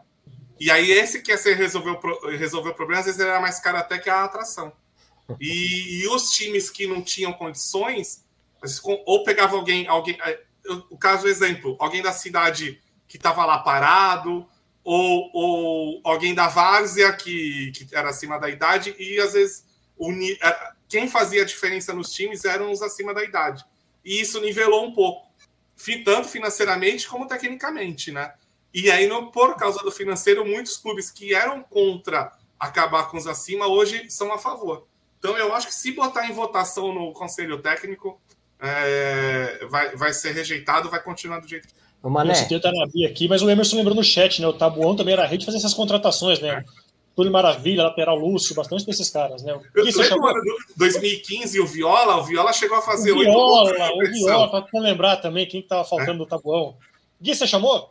Foi eu. Rapidinho aqui. O, o, o, desculpa atravessar o corneta rapidinho, porque nós temos um convidado aí que chegou de, de última hora para participar aí da, do, do restante da nossa live. Vou adicionar ele aqui, ó. Falando em reforços. Opa! Falando em reforços. E aí, pessoal, tudo bem? Cheguei para o fim da festa aí. Peço até desculpas aí ao, ao Gui, ao, ao Emanuel, né? Estava acompanhando a equipe sub-20 do 15, que hoje jogou lá em Cotia, o jogo atrasado né, do, do Paulista sub-20. E a gente acabou chegando agora de Cotia, então entrei aí no fim. Vim acompanhando na estrada, mas não, não tinha como entrar antes. Consegui, consegui agora aqui. A gente acabou com, com o pacote também, né? Do, do 4G também, né? Para acompanhar, né? Ah, não, mas aí é, a gente tem dois chips, né? Vai, vai pro reserva. E... Que, a gente já, que, o, o Corneta ia falar também do, do nosso, da nossos, dos nossos acima de idade também. Eu quero só complementar o, o comentário do Vitor, né? Que de fato tinham aquelas equipes que faziam as contratações aleatórias, os medalhões, mas é, tinham aqueles que traziam o jogador para resolver. E quem viu o Ricardinho jogando a bezinha por Água Santa, Portuguesa Santista e Cats, era absurdo o, o, o nível técnico dele, né? Era, era sensacional ver e eu sou totalmente a favor dessa volta, mas acho difícil. Portuguesa Santista em 2016, né, no ano do título, tinha o Ricardinho e o Diego Palinha, né? Tanto que eles só jogavam com dois acima é, de, a, titulares que era o Lucão e o Ricardinho, eu Palinha no banco. E muitas vezes o Ricardo Costa colocava os dois armando o time no segundo tempo. Né? O, o gol do acesso e o, e o, o gol do em Tabuão contra. Não, Tabuão não, mas o gol do acesso contra o Tabuão no Orico Mursa é o, Rica, é, o, é o Palinha armando o jogo, iniciando a jogada. Mas os dois estavam juntos em campo. Aliás, uma das histórias mais gostosas que eu, que eu lembro da, da, da segunda nos últimos anos foi o, o Boquita indo para o Atibaia se recuperar de lesão e, e, e, entrando na reta final da segunda, acho que 13, 12, não lembro agora. 13. 13 né? tinha, tinha o Fernando Gaúcho também no time. Bem lembrado. Já vamos botar Francisco então. Alex também chegou a jogar, jogar lá, né? Francisco, eu, eu, acho que eram uns três, se eu não é, me engano. Acho que é Francisco é. Alex, Fernando Gaúcho e Boquita. Já vou chegar então para o Rubem Fontes Neto aqui do 1902 Futebol. Quem não conhece acompanhe o site nas redes sociais. Rubem, o que você acha dessa, dessa regra de, de 100% dos jogadores sub-23 para a segundona também? Eu particularmente não gosto, né? É, eu acompanhei ali o conselho técnico da, dentro da federação, né? Quando foi para votação. Eu particularmente não gosto, eu acho que tira, tira aquele negócio né, do, do jogador veterano que, que assina com o clube para jogar. O Victor explicou muito bem né, essa, essa questão, mas de fato, né? Deixou o torneio mais nivelado. É, por exemplo, eu não sei se sem a se com a regra do sub de ter acima de sub-23, se o Mantiqueira, por exemplo, era uma equipe que teria conquistado o acesso, né? Eu acho que, que não. Eu acho que deixa o, o torneio mais nivelado, embora né, a gente venha acompanhando nos últimos anos que depois que mudou, né, que passou a ter apenas dois acessos, as equipes que vêm investindo mais de fato são as equipes que estão chegando. Antes, quando eram quatro equipes, ainda sempre sobrava aquele espaço para zebra, né? Mas acho que, que agora, embora o torneio esteja mais nivelado, ainda assim, hoje quem está investindo mais é, são os times que estão chegando. Eu acho que pesa muito também um ponto que a gente esquece, não abordou nessa questão dos veteranos, a, a facilidade que a contratação de um veterano tinha para atrair patrocinador para o clube, né? A gente vê aquelas camisas do Tanabi, tipo assim, eu tenho aquela camisa que eu, que eu, do Tanabi do, do Cabanhas, e sem brincadeira, é difícil achar o escudo do Tanabi lá de tanto patrocinador que eles conseguiram para a contratação. Cabanhas acabou jogando um amistoso só, iria para o Grêmio Barueri, não foi para o Grêmio Barueri, aposentou, mas é o tipo de coisa que coloca o time na mídia, e colocando o time na mídia vai facilitar muito o trabalho para garimpar patrocinador. Vamos então fechar o nosso trio de ataque aqui com o ponta esquerda, o atacante pela esquerda, com quatro nomes. Lembrando mais uma vez, a gente achou uma média da posição do jogador. Tem jogador que jogou de centroavante, tem jogador que jogou de meia esquerda. E os indicados que temos: o Denner, do União Suzano, o Igor Bolt, do Grêmio Prudente, o Thiaguinho do Taquaritinga e o Tony, do União Mogi. E com 52% dos votos, o Igor Bolt, do Grêmio Prudente, contratado justamente para o mata-mata. Rubem, o que, que, você achou da, da, da, da vitória do, do, Igor Bolt aqui para a segundona? Para a ponta esquerda da segundona? Eu confesso para você que eu fico até surpreendido, viu? Porque eu apostaria no Denner. É, para mim, aí foi um dos grandes nomes né, do, do acesso do, do União Suzano. Fez uma grande competição. Mas, assim, o Igor Bolt também mostrou muita, muita qualidade, né? A gente sabe que a, que a ponta esquerda normalmente é aquele jogador que gosta de rabiscar, de ir para cima. É, meu voto seria no Denner. É, então, fico até um pouco surpreso, até pela porcentagem que o Igor Bolt aí conseguiu. A gente até citou agora há pouco também a dupla Denner Tenner do União Suzano também, os dois bons destaques do Uzak nessa, nessa segundona. Vitor, o que, que você achou também da, da, da vitória do Igor Bolt na posição?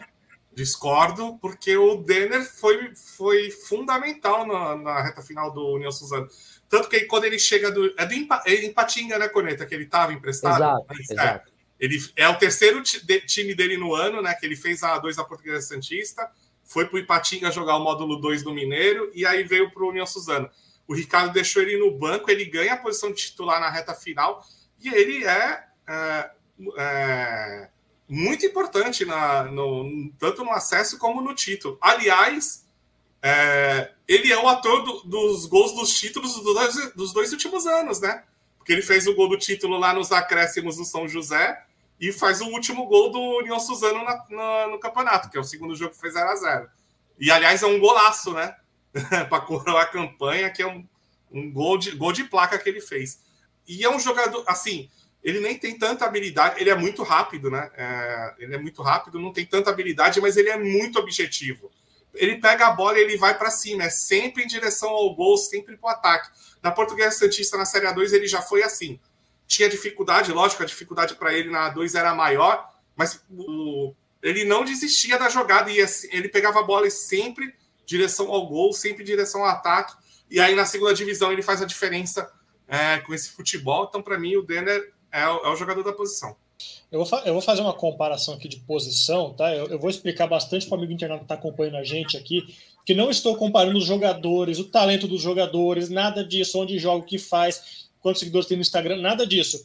Mas característica de jogo parecida, atenção, com o do Neymar, que é um cara que leva a bola para a esquerda lá e entra em diagonal para a área, né? Um cara tipo assim que, que não joga de frente, mas que arrasta em diagonal para o gol, né? Corneta, aliás, Oráculo Caipira, é, você achou que o Igor Bolt ganhou essa eleição no, no, nome, no nome curioso dele aqui ou, ou tem bola também para ganhar? Não, de fato, o, o, Igor, tanto o Denner, né, são, foram jogadores que chegaram só para o mata-mata e resolveram, né, cada um no, com a sua proporção para a sua equipe. Mas o meu voto foi no Tiaguinho, principalmente porque ele participou de todo o campeonato, né? Eu acho complicado destacar um cara que chegou só para o mata-mata, tudo bem que eles chegaram e decidiram, né? Mas meu voto foi no Tiaguinho destacando a característica candidato do vereador do Corneta aqui, ele elogiou o Igor Bolt, destacou o Denner e votou no, no Thiaguinho. Gui, e seu voto, e sua avaliação aqui do vencedor da, da ponta esquerda? Ô Mané, só para ficar ainda mais interessante, você que gosta você de. Você votou complicar... no Tony, né? Você votou no Tony. Só para complicar você agora, eu vou empatar a disputa para você dar o voto de Minerva aí. Eu vou no Tiaguinho também, vou na do Corneta, Tiaguinho. É, foi muito. É, é, eu pude ver de perto, por exemplo, né, o jogo, um jogo do Taquaritinga. eu acho que é um, é um nome até que eu destaquei aqui em uma das nossas lives, em que eu acredito que em breve ele vai estar num time aí de Série A2, Série A3, porque ele é, um, ele é muito bom jogador, né? Ele pega a bola, vai para cima, tem um toque de bola muito bom, é um chute de fora da área também muito, muito bom, né? Finalização. Então é um jogador que tem vários recursos aí, né, dentro da posição dele que são importantes. É, lógico que nessa posição nós tivemos muitos destaques, né? O Tony mesmo, como você bem disse aí, é, foi um dos, um dos poucos nomes que salvaram aí na campanha do, do União, né? Que conseguiu passar para a segunda fase, quando se esperava aí o Mantiqueira, por exemplo. Mas eu vou de vou de Tiaguinho, acho que foi o, o destaque aí da posição. Então eu vou votar com o coração aqui, vou votar no Igor Bolt mesmo, porque eu gostei muito do futebol dele, mas o Denner de fato jogadoraço. Eu gostei também, apesar de ter sofrido na, com, com, o Denner. Ah, não, foi o Tenner, que fez aquele golaço no, no, jogo de ida, na verdade. Mas jogadoraço também. Vou votar no Igor Bolt, porque que, eu voto como torcedor do Grêmio Prudente aqui. E na votação de técnico aqui, que a gente pode passar muito rapidamente, porque vai ser pé nas costas a votação, acho que até foi muito injusta, na verdade, com, com o trabalho dele. Os indicados: Epitácio do Grêmio Prudente, Marcos Campanholo da Matonense, PC do Santos do Vossen, Ricardo Costa do Ozaki. Mais uma vez aqui, os quatro semifinalistas. É, o vencedor, a única surpresa, na verdade, foi a votação relativamente apertada. Mas a votação com 36% dos votos, obviamente, foi Ricardo Costa com seu quinto acesso, seu terceiro título em seis anos, e agora invicto com o Ozaki é, vou começar aqui pelo Vitor, então, que conhece o, o, o, Ricardo bem, já pelo título da. da, da com, com acesso da Briosa também em 2016, né, Vitor? Que ele foi, que ele foi campeão com a Briosa também, não foi? Isso. É, o, eu até, a gente até estava conversando né, antes de, de entrar no ar. É, primeiro, assim, em, em, todos esses cinco acessos, talvez tenha um ano ou outro que ele não, não foi o melhor treinador, mesmo sendo vice-campeão. Mas esse ano foi indiscutível. Acho que o trabalho dele é, foi, fora de série. Ele, ele acertou em tudo, desde indicação de jogador, é, a montagem de, do time, o jeito que o time jogava. Quando, quando apertou. Tirando o jogo contra o Mauá, é, em Mauá, que foi aquele jogo que estava 2 a 0 para o União Suzano e o, o Mauá empatou no fim. Tirando esse jogo, o, o União Suzano foi soberano. E ali naquele, naquela fase contra o Independente de Limeira, que eu acho que eles deram uma vacilada ali e quase deixaram é, o sonho do acesso ir por água abaixo. Tirando isso, ele foi soberano. É, usando o apelido de um dos, dos, grandes da capital, né? Ele foi soberano, é, dominou a, a, o campeonato e acho que merece o prêmio de melhor treinador.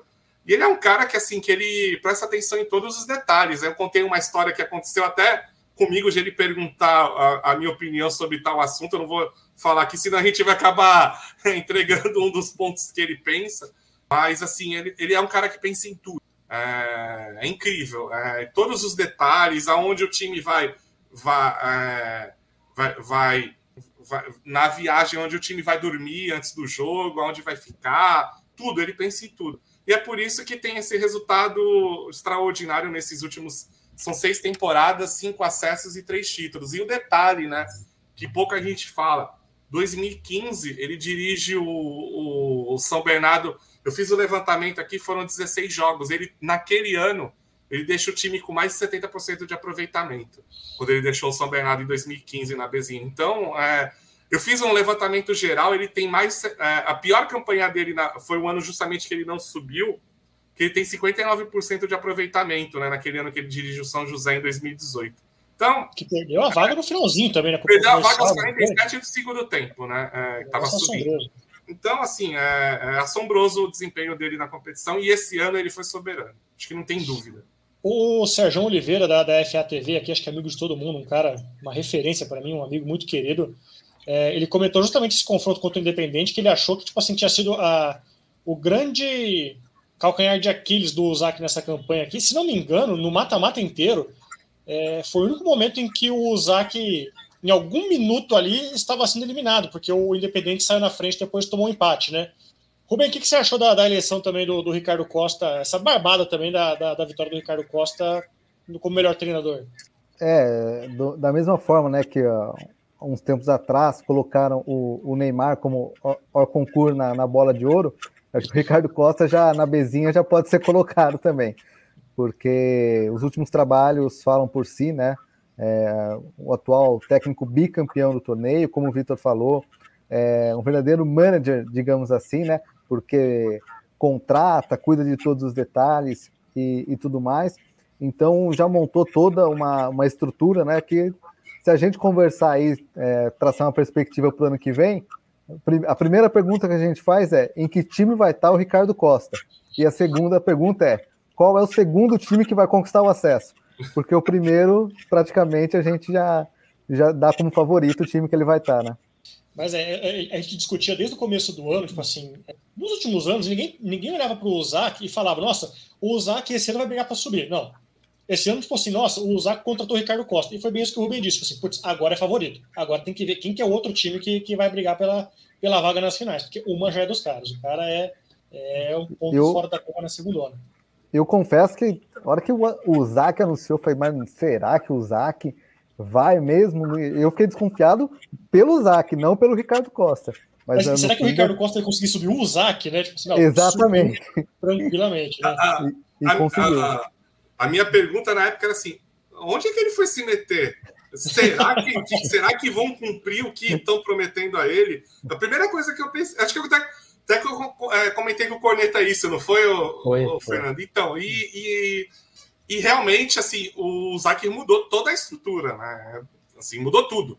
Uh, e deu resultado, né? Assim, deu o melhor resultado da carreira dele, que é, foi incrível.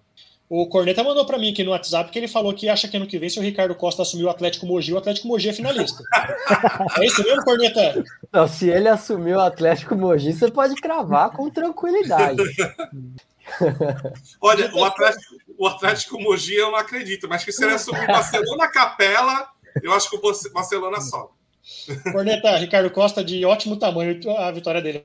Né? Não, com certeza. Agora, eu, o que eu acho importante destacar é que muitas pessoas acabam comentando: ah, mas teve um grande investimento. Sim, teve um grande investimento, mas ele entregou, né? Quebrou recordes. Teve outros times com grande investimento também, que inclusive nem subiram. E entendeu? a gente pode até citar, né, Corneta? A própria Matonense, né? Que a Matonense também. Tal, talvez, talvez o investimento da Matonense foi até maior do que o União Suzano financeiramente falando. Mas que no começo ali penou demais e depois que o Campanholo assumiu é que a equipe conseguiu dar liga. Exatamente. Uma coisa que a gente sempre fala em, quando vai discutir coisa de Fórmula 1, tipo assim, ah, o piloto é bom, mas ele tinha um carro bom e tal, não sei o quê. Você não vai entregar um carro, você não vai entregar um carro bom para um piloto ruim, né? Então, a gente está tipo, investindo para entregar um, um, um, pé de obra bom ali pro, pro melhor treinador da competição. Gui, 36% ficou barato, né?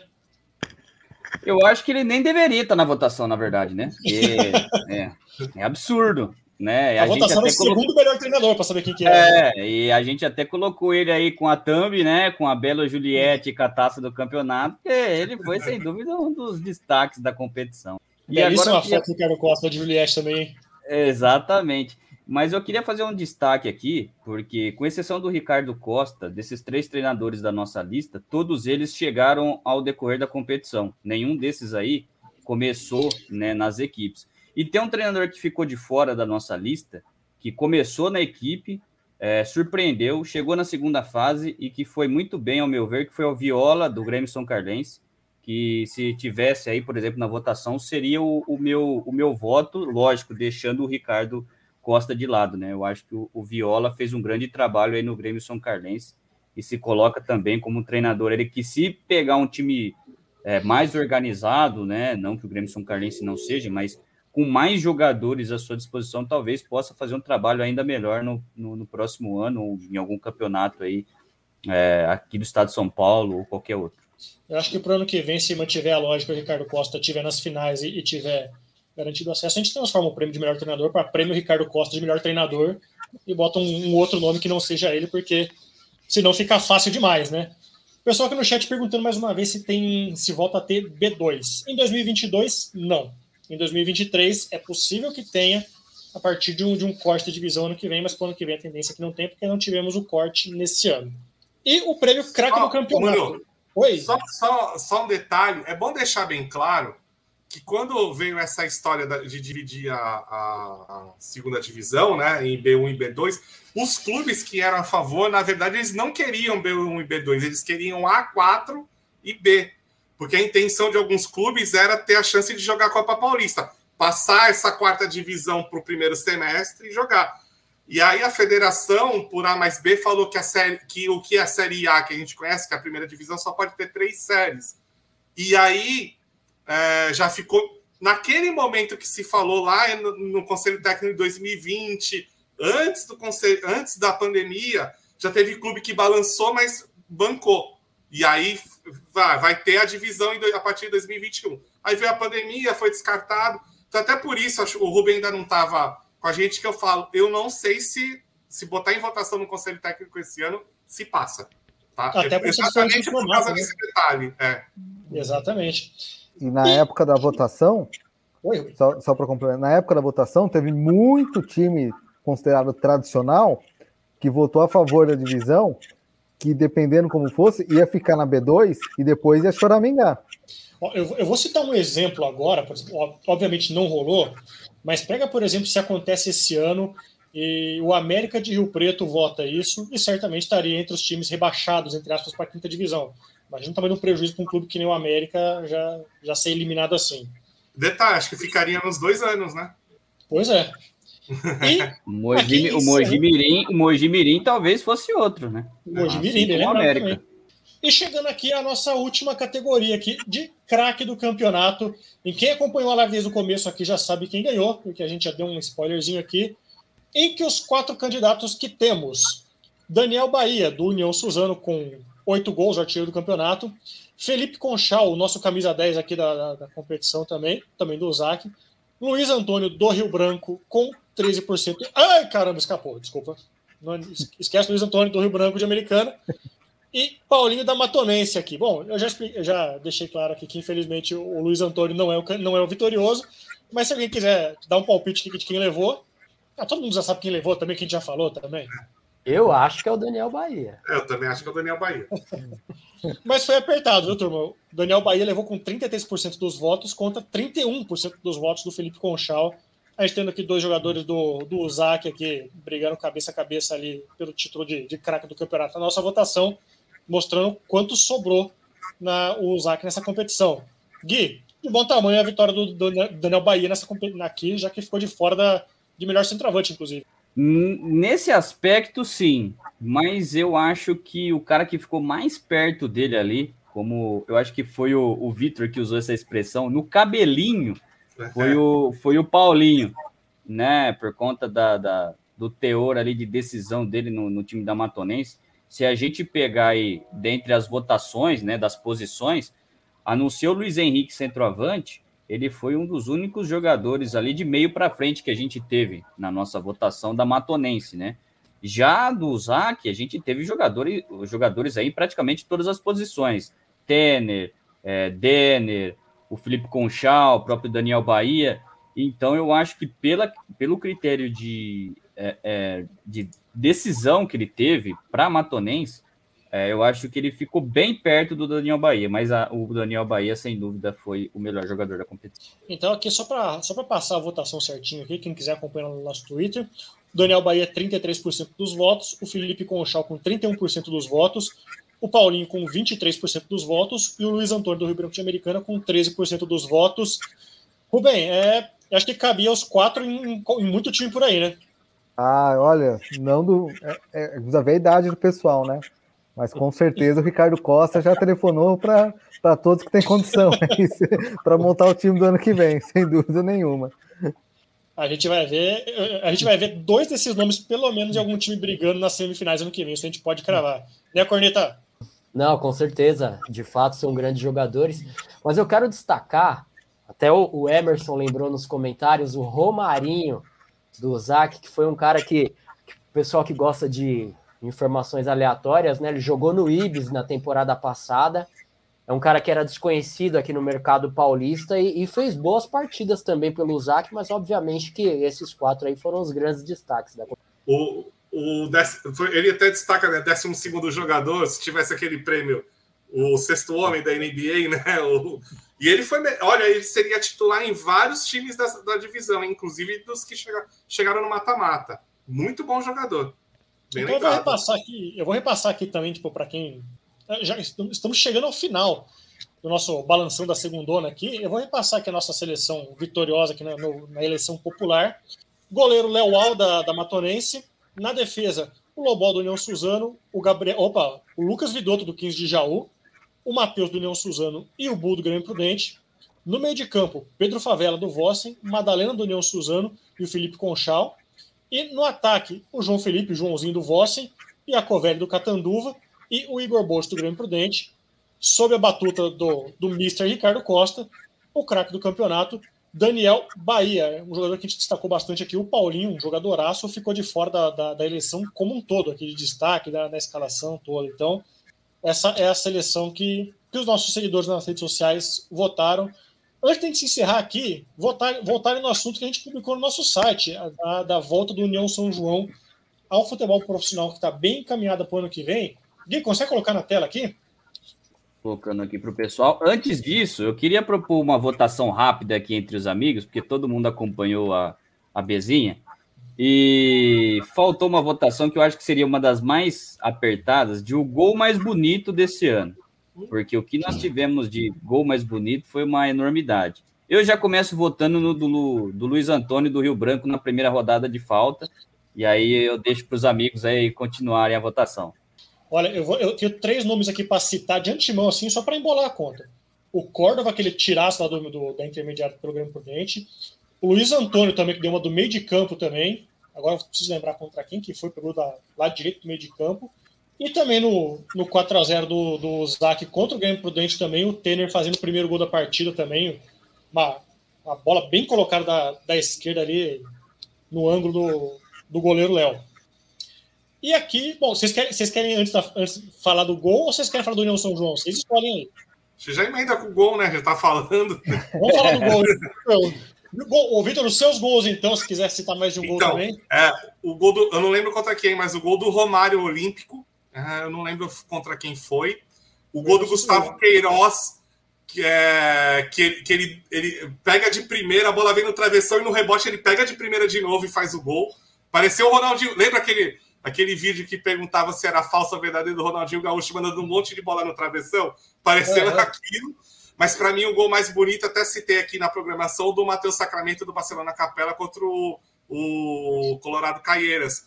Que ele pega a bola pela esquerda, ele leva a defesa inteira do Colorado Caieiras e entra com bola e tudo para dentro do gol. Que é um gol lá. O domínio dele, que é uma bola lançada muito esticada, ele consegue esticar a perna e domina a bola, no, já começa bonito ali ele vai levando, dando, driblando a defesa inteira do Colorado. Para mim, esse é o gol mais bonito.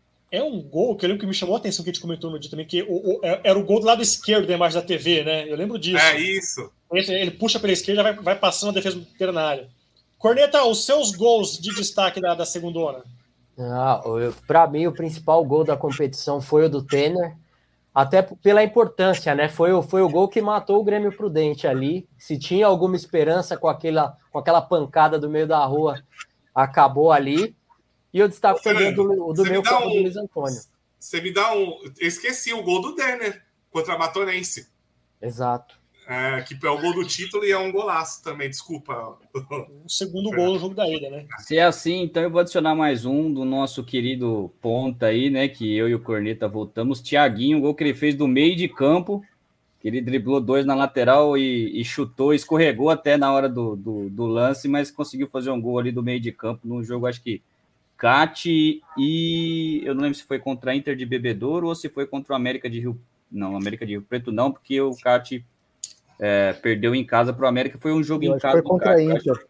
Foi contra a Inter, exato. Eu estava assistindo esse jogo, é, foi, foi contra a Inter. E, bom. Eu, eu, eu, eu ia chamar aqui Rubem, dá uma bagunçada na conta aí também. É, não, acho que vocês já, já falaram aí do, dos principais gols, né? Quando o, o Guilherme falou, me veio na mente o gol do, do Luiz Antônio do, do, meio da rua, mas acho que o Corneta destacou bem o do Tener pela importância do, do gol. É, eu fico entre esses dois também. Aquele do Luiz Antônio foi contra o Mojimirim, não foi na primeira rodada? Isso. Não, é isso, o Mojimirim. de falta. Eu não lembro se foi contra o Mogi ou contra o Tapirense agora, de falta. Não, Foi contra não, o Grêmio e o São foi Carlense. primeira rodada. Grêmio e São Grêmio e São São Carlense. Paulo foi na primeira rodada. É, porque, se eu não me engano, Rio Branco e Mojimirim foi na segunda rodada e o Mojimirim ganhou. Foi o jogo Foi a única derrota do Rio Branco na primeira Foi o Rio fase. Na primeira E a fase. única é. vitória do Mogi na competição também, né? Exatamente. Bom, se alguém, se o pessoal no, no chat que tiver lembrança de mais Vocês não aqui, sabem, esse jogo tem um de- esse jogo do Rio Branco e Mojimirim, bastidores. Se deixar, vai ficar três horas esse programa aqui. Mas na- faltando 20 minutos do para o jogo começar, ah, não tinha marcação no campo no, no estádio do Mojimirim.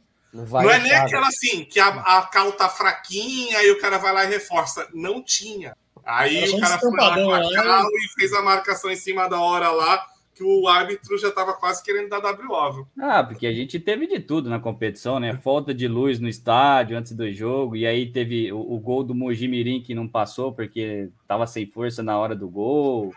É, os WOs da vida. No jogo mesmo do kart que eu tive a oportunidade de ir, o jogo atrasou 10 minutos porque não tinha policiamento. Ah, beleza. Aquele, e acho que a maior manchete da segunda também foi aquela história da, da Matonense impedindo um assalto também, né? os jogadores da Matonense impedindo um assalto, um negócio assim, um furto no, no estádio.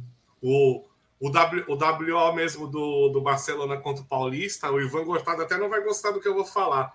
É, tudo bem que merecia, mas os a, a delegação do Paulista ficou forçando o WO, né? Ficou apertando o juiz para dar o WO. Tanto que os- na hora que o, o, o, o árbitro dá o WO, os jogadores do Paulista já estão no vestiário já há uns 10 minutos. Já estão de calçadinho já no. É, é, foi meio assim, é, é, tudo bem, tem que cumprir a regra, a ambulância atrasou, né? é, não, não- não se tem dúvida disso. Mas, assim, a postura do Paulista naquele. E o Paulista ali não tinha ganho, né? Até aquele, aquele jogo. Eles não tinham ganho, ganho partida na competição. Postura ali da delegação do Paulista não foi, não foi esportiva, vamos dizer assim, né? É, complicado. Bom, vamos aqui falar então desse texto que tá na tela. Oi, oi, desculpa. Não, mano, desculpa te interromper, só para complementar as bizarrices, de certa forma, a gente teve também o caso de manipulação de resultados no jogo do América de Rio Preto contra a Inter de Bebedouro, né? Pois é. Já no comecinho da competição já ficou muito mal contada essa história aí. Denunciado pelo próprio presidente do América, né? Que é o Pois é. pior. Bom, temos aí na tela uma das, uma das que devem ser uma das grandes atrações da, da segunda em 2022, que é a volta do União São João, que a gente todo, toda vez que a gente comenta aqui, nossa, times que vão voltar, times que a gente lembra da, da década de 90, União jogando na Série A do Brasileiro, tá aí União São João fazendo um, um bom trabalho para voltar ao futebol profissional no ano que vem. A gente conversou essa semana com o José Mário Pavan, presidente do União São João, dirigente histórico do União, do União São João de Araras também, que comentou um pouco mais. Você pode entrar no nosso site ultimadivisão.com.br para olhar como é que foi essa entrevista, tudo que a gente, tudo que a gente falou. É, o trabalho que já vinha sendo feito na cidade de Araras para voltar alguns anos, 2017, deu uma empacada. A política no, na cidade de Araras deu uma bela emperrada e agora se achou uma, uma situação mais pacífica com os poderes públicos da cidade. O José Mário Pavan explicou que, que a prefeitura, como não, não pode investir dinheiro ajuda a atrair patrocinadores que ajudam a bancar essa história, a, a, volta do União São João, de como essa volta ajudou a vender camisa. O União São João vendeu muita camisa na primeira semana, coisa de mil camisas, e fazendo no, no, no tete a tete ali, fazendo por venda por WhatsApp ali para conseguir despachar para todo mundo. Então, foi uma, uma atração. O União voltou a disputar a base esse ano, disputou sub-15, sub-17. E a intenção do União para o ano que vem é conseguir uma das vagas de cidade sede para a Copa São Paulo, para conseguir botar o União São, a cidade de Araras e o União São João na Copa São Paulo, para conseguir botar a União já na Copa São Paulo ano que vem e disputar a segundona. Rubem, o que, que você acha dessa possibilidade de volta do União São João de Araras ao futebol profissional do ano que vem? Cara, acho muito legal, né? Principalmente tendo um projeto esportivo bom, né? Porque esse ano o Mogi voltou, mas uh, já tinha participado da live com o Gui, né? É o que eu falei, eu não tinha expectativa nenhuma sobre a volta do União Mogi. Eu espero que o União São João, se voltar, é, não que volte é, com super investimento, já favorito, mas que volte bem, né? Que volte honrando a história do, do União São João, né? Eu sou de Rio Claro, é uma cidade vizinha de Araras, e a nossa referência lá nos anos 90 de equipe de futebol era o União São João, era o principal time da região. Então, fico muito feliz mesmo com, com a volta do União São João e espero que, que volte bem. É uma coisa que a gente comentou desde o começo na, na, nas lives também, essa situação do, do Moji, porque a gente. A, a, a impressão que a gente tinha era justamente essa: o Moji volta para entender como que, como que se vai vai estar tá na segunda para de repente pensar num projeto a partir de 2022. De fato, é, desde o começo, o Mogi não, não, não se mostrou competitivo na segunda Vamos ver como que, como que o clube evolui para 2022. Vitor, que tal essa, essa possibilidade de volta do, do, do União São João ao futebol profissional no ano que vem? Cara, toda a volta de time tradicional e todo time novo que estreia eu acho sensacional. Então, seja bem-vindo, que volte mesmo para valer e que a gente veja o União São João na segunda ano que vem. Torço por isso, como eu já falei aqui, torço pela volta da Francana, torço pelo retorno, mesmo dos não tradicionais e tal, falando aqui né, de Joseense, é, de Talentos 10, que também tem uma certa chance de voltar, é, de, de estreia profissionais do Ibrachina e do, e do Salto. Quanto mais time, melhor. Para mim, eu, eu sou desse. É, que não dê em WO e que não, que não deixe jogador na mão. De resto, mesmo. E quanto mais time, melhor.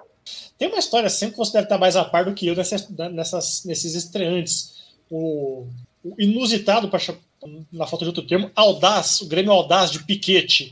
Então a gente sabe que assim, é, mais, é, mais, é mais rumor do que negociação de fato, né? Não sei se o estádio de Piquete tem condição de receber a segunda hora. Ah, o problema é esse, é o estádio. O estádio lá, o estádio é, é, é lindo. Ele tem arrumadinho. Só que duas mil pessoas. Então, infelizmente, o, é, o estádio não tem capacidade para a segunda divisão. A não ser que mudem o, o, RGC, né? Que eu acho bem complicado. Fora isso, infelizmente, não tem condição. Mas seria interessante, porque é, é aquela velha história que gente, às vezes a gente comenta. Às vezes o estádio é grande e está lá abandonado, só porque cabe 10 mil pessoas, está liberado. E às vezes você tem na cidade um estádio arrumadinho, que duas mil pessoas comportam. Quem é que tem média de público maior que mil pessoas? Tudo bem, os dois últimos anos praticamente não se teve público no estádio, mas quem é que tem média maior de mil pessoas na, na divisão? Né? Chega, então, é chega uma reta final com bomba, né? Mas chega, é. chega uma reta final bomba, assim, né? né? Mas, é, mas sim, mas na primeira fase eu quero ver quem bota mil pessoas no estádio, mil e quinhentas pessoas no estádio. Não bota. Ninguém bota. Mesmo, mesmo time tradicional. Então é, é, é algo a se pensar, né? Oráculo Caipira, o que, que você está achando desse noticiário a respeito da volta do União São João? Cara, como todo mundo já destacou, é sensacional, né? E o mais importante, com gestão do próprio clube, né? O que torna aquela situação de calote com jogadores aí, com o clube entregue na mão de, de aventureiros, torna um pouco mais difícil, né? É, e, e, com o trabalho de base, o que mostra que, que o clube de fato está com a intenção de dar sequência no trabalho, não é, não é simplesmente, ah, vamos voltar tem uma estrutura sendo montada ou já pronta para isso, né? Gui, você também, para encerrar essa nossa rodada aqui de, de análise da, da volta do União São João, o que, que você está achando? Cara, né, eu estou gostando demais, juntando um pouco do que os amigos falaram aí, na fala do Ruben e do Vitor, principalmente, né? É, eu sou daqueles que, que, que é entusiasta de quanto mais clubes, melhor. E assim como o Rubens, eu sou o Ruben, perdão, eu sou ali daquela, daquela região, né? Então, é, a gente via ali o União São João naquela época como um time é, fortíssimo, que pintar, pintou ali na primeira divisão, mas que também teve um descenso rápido. É, a gente espera que isso incentive outros clubes ali da região a voltarem, né? A gente sabe que ali é um celeiro de clubes tradicionais como Lemense, é, CAP, o Palmeirinha de Porto Ferreira, né, entre outros clubes, a minha querida Santa Ritense, né, o, o Vitor, que, que cobriu aí o, que cobre, né, tão bem a, a, Briosa, vai se lembrar de uns anos atrás que a Briosa fez pré-temporada em Santa Rita do Passa Quatro, né, então é, seria muito bom, né, ter essa, esses times de volta, União de Tambaú, que no ano passado até ensaiou, é, participar da, da segundona, assim como o 15 de, de Caraguá, lógico, já de outra região, mas são dois times que bateram na trave aí no ano passado para participar.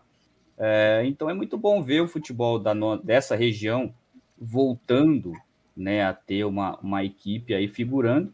E lógico, né? União São João com toda a sua história, com toda a sua representatividade. Esperamos que volte aí para fazer a diferença, para conquistar coisas grandes, né? Assim como o Corneta disse, é, eu acredito que vai ser um projeto que a equipe vai é, vai em breve estar tá aí, por exemplo, em, em, divisões superiores, né? A gente espera isso também, mas o projeto é bem interessante e a gente torce para que dê certo. E se você quer acompanhar na íntegra essa entrevista do José Mário Pavan, presidente do, do União São João, para a última divisão, é só entrar no nosso site lá, ultimadivisão.com.br. Tá lá, você pode ler tudo, informações também da segunda ano de 2022, formato, mudança, mudança do, do, do, formato, mudança do regulamento, o que, que o União São João tem feito, como que tem atrás do investidor, como, que tem, como tem sido feito esse trabalho da base. Todas essas informações estão nessa matéria, você também aproveita e, e procura as informações diversas, se informa lá com as nossas coberturas sobre diversos campeonatos esse é um, um, é um dos conteúdos gerados com o apoio do, do pessoal que apoia a última divisão. Então, você está vendo aí embaixo na tela, catarse.me barra última divisão, para você que quer se tornar apoiador do nosso projeto. Todo apoio é bem-vindo para a gente poder sempre fazer o nosso trabalho nos vídeos, nas redes sociais, no nosso site. Você está aí também para discutir futebol com a gente, no nosso grupo do WhatsApp, para ajudar a pautar vídeo, pautar assunto no site. Essa ajuda é sempre muito bem-vinda. E Estamos chegando ao fim, não apenas do segundo, segundo oi. Posso, posso dar mais um toque? O, o me deu um toque aqui no. Perguntou, e o Tupan? Eu vou. Tem uma novidade sobre Copa São Paulo, tá? Não sei se vocês Opa. já falaram aqui. É, o Tupan vai jogar, tá, provavelmente joga a Copa São Paulo, mas em Itaquá. Itaquaquecetuba. Ah. É, é, o Itaquá deve ser sede da Copinha, né? Para quem não sabe, o, o secretário de esportes é o Marcelinho Carioca. E quem deve ser o time sede vai ser o Tupã. Inclusive, a, a Fabiana esteve na cidade já esses dias, fez reuniões e parece que está tudo encaminhado. Agora, sobre segunda divisão, vai ser complicado porque há, há um litígio entre a prefeitura de Tupã e a Fabiane, né, a presidente do clube. Então, aí eu já acho mais complicado. A não ser que é faça uma mudança de cidade, que aí a gente sabe que tem custos. E aí o estádio Alonso fica lá parado esperando uma hora o pessoal chegar a um acordo, né? Um dos estádios mais temidos da divisão. Sim, ou já passei perrengue lá, viu? Eu estive lá. Tupã e Paulistinha. É. O acesso histórico do Tupã. Foi, foi muito legal, cara. Foi um acesso 2000, genial. 2009, 2007, 2008? 2013. 2013. 2013. Bom, pessoal, a gente está encerrando aqui não só o segundo ano de segunda de hoje, mas digamos a temporada 2021. Eu queria agradecer a todo mundo que esteve aqui hoje, Rubem, o Vitor, o Corneta, o Gui, o pessoal que marcou presença ao longo de, todo, de todos os nossos programas. O papo hoje foi espetacular de gostoso. A gente acostumou ver as últimas edições com 30 minutos, 35, 45 minutos, até porque não tinha mais jogo, né? Então a gente pôde aqui bater um papo muito bacana sobre tudo que rolou na competição, o que a gente achou, o que a gente deixou de achar, quem foi bom, quem foi ruim, tudo que foi muito legal, golaço, times que a gente viu, times que a gente quer ver, times que a gente espera ver, vai ver, não vai ver. Foi muito bacana, então eu queria de coração mesmo, mesmo agradecer todo mundo que esteve aqui no chat com a gente, que acompanhou a temporada do segundo ano de segunda, e agradecer aqui, nominalmente aqui, cada um que esteve aqui com a gente. Primeiro, Vitor, seu boa noite, seu, a sua despedida aqui para o pessoal que acompanhou a gente. Poxa, eu agradeço o convite. Achei sensacional o programa, o, o, tanto ritmo, a dinâmica. Gostei muito de participar. Quando precisarem, pode me chamar aí, que estarei à disposição. Só dá dois toques lá. Primeiro, curiosofutebol.com.br. Agora a gente vai ter um combo aí de histórias de jogadores. Primeiro, já está no ar a passagem do Gus que como jogador do PSV, tá? É, já, essa já está no ar. Daqui a pouco a, a passagem do Ademir de Menezes, artilheiro da Copa de 50 pelo Fluminense na década de 40. E a última vai ser o início do Luiz Fabiano em São Paulo, né? Os três nasceram em um 8 de novembro, né? Então, Gus Hiddink e Luiz Fabiano estão comemorando aniversário hoje, né? O, Ade, o Ademir de Menezes não, porque já faleceu, mas é o centenário dele hoje, né? Para quem não sabe. Hoje, se ele estivesse vivo, estaria completando 100 anos. E tem um material exclusivo no Twitter que a gente publicou no final de semana, que o, presidente, o prefeito de Santos, o Rogério Santos, ele andou visitando o Jabaquara e o Jabaquara lançou um vídeo aí nas mídias sociais fazendo alusão de um estádio. Aliás, aqui na Baixada tá uma febre de estádio novo, tá? Semana retrasada o São Vicente também apresentou projeto, né?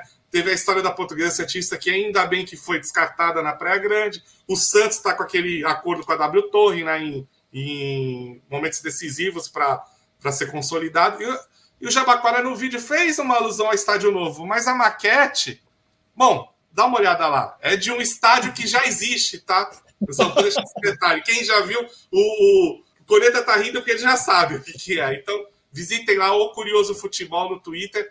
Tá lá, o pessoal tá replicando. Inclusive, o pessoal que, que torce para esse time já tá tirando salvo aqui, que é isso, eu conheci isso de algum lugar, né? Então, fica aí para quem quiser ver, dá uma olhada lá no vídeo e, e qual é o estádio na real que eles apresentaram como se fosse um projeto. Então, um abraço a todos, obrigado e até a próxima aí, pode contar comigo.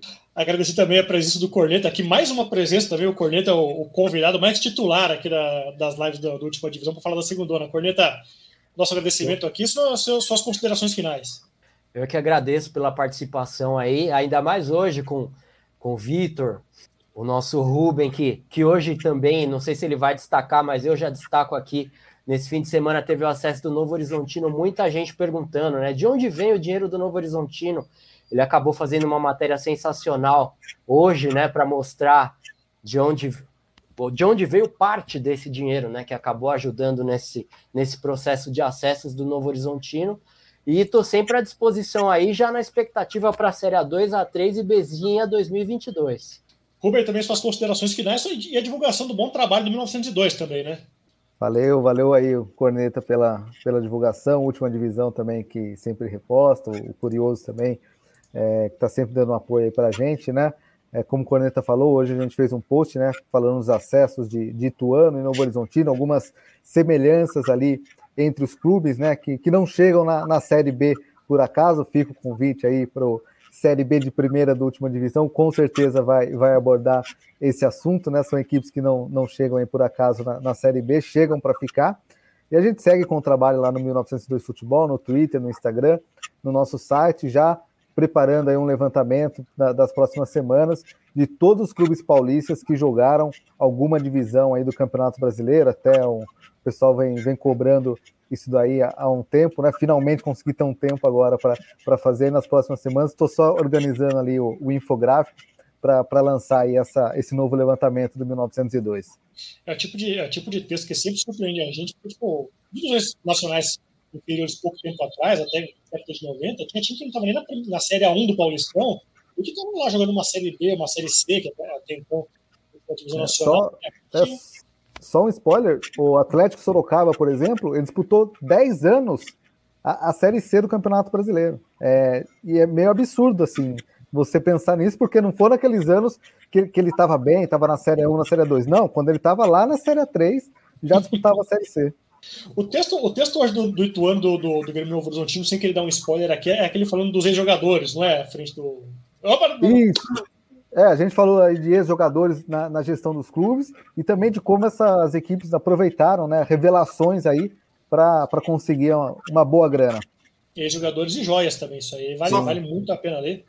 Oi, Vitor, só um detalhe, né, só para lembrar que a Série C, principalmente nos anos 90, era livre, né, não tinha classificação estadual, por isso que time da... O Nacional também jogou, né, a Série C de 95, então era, era boca livre, né.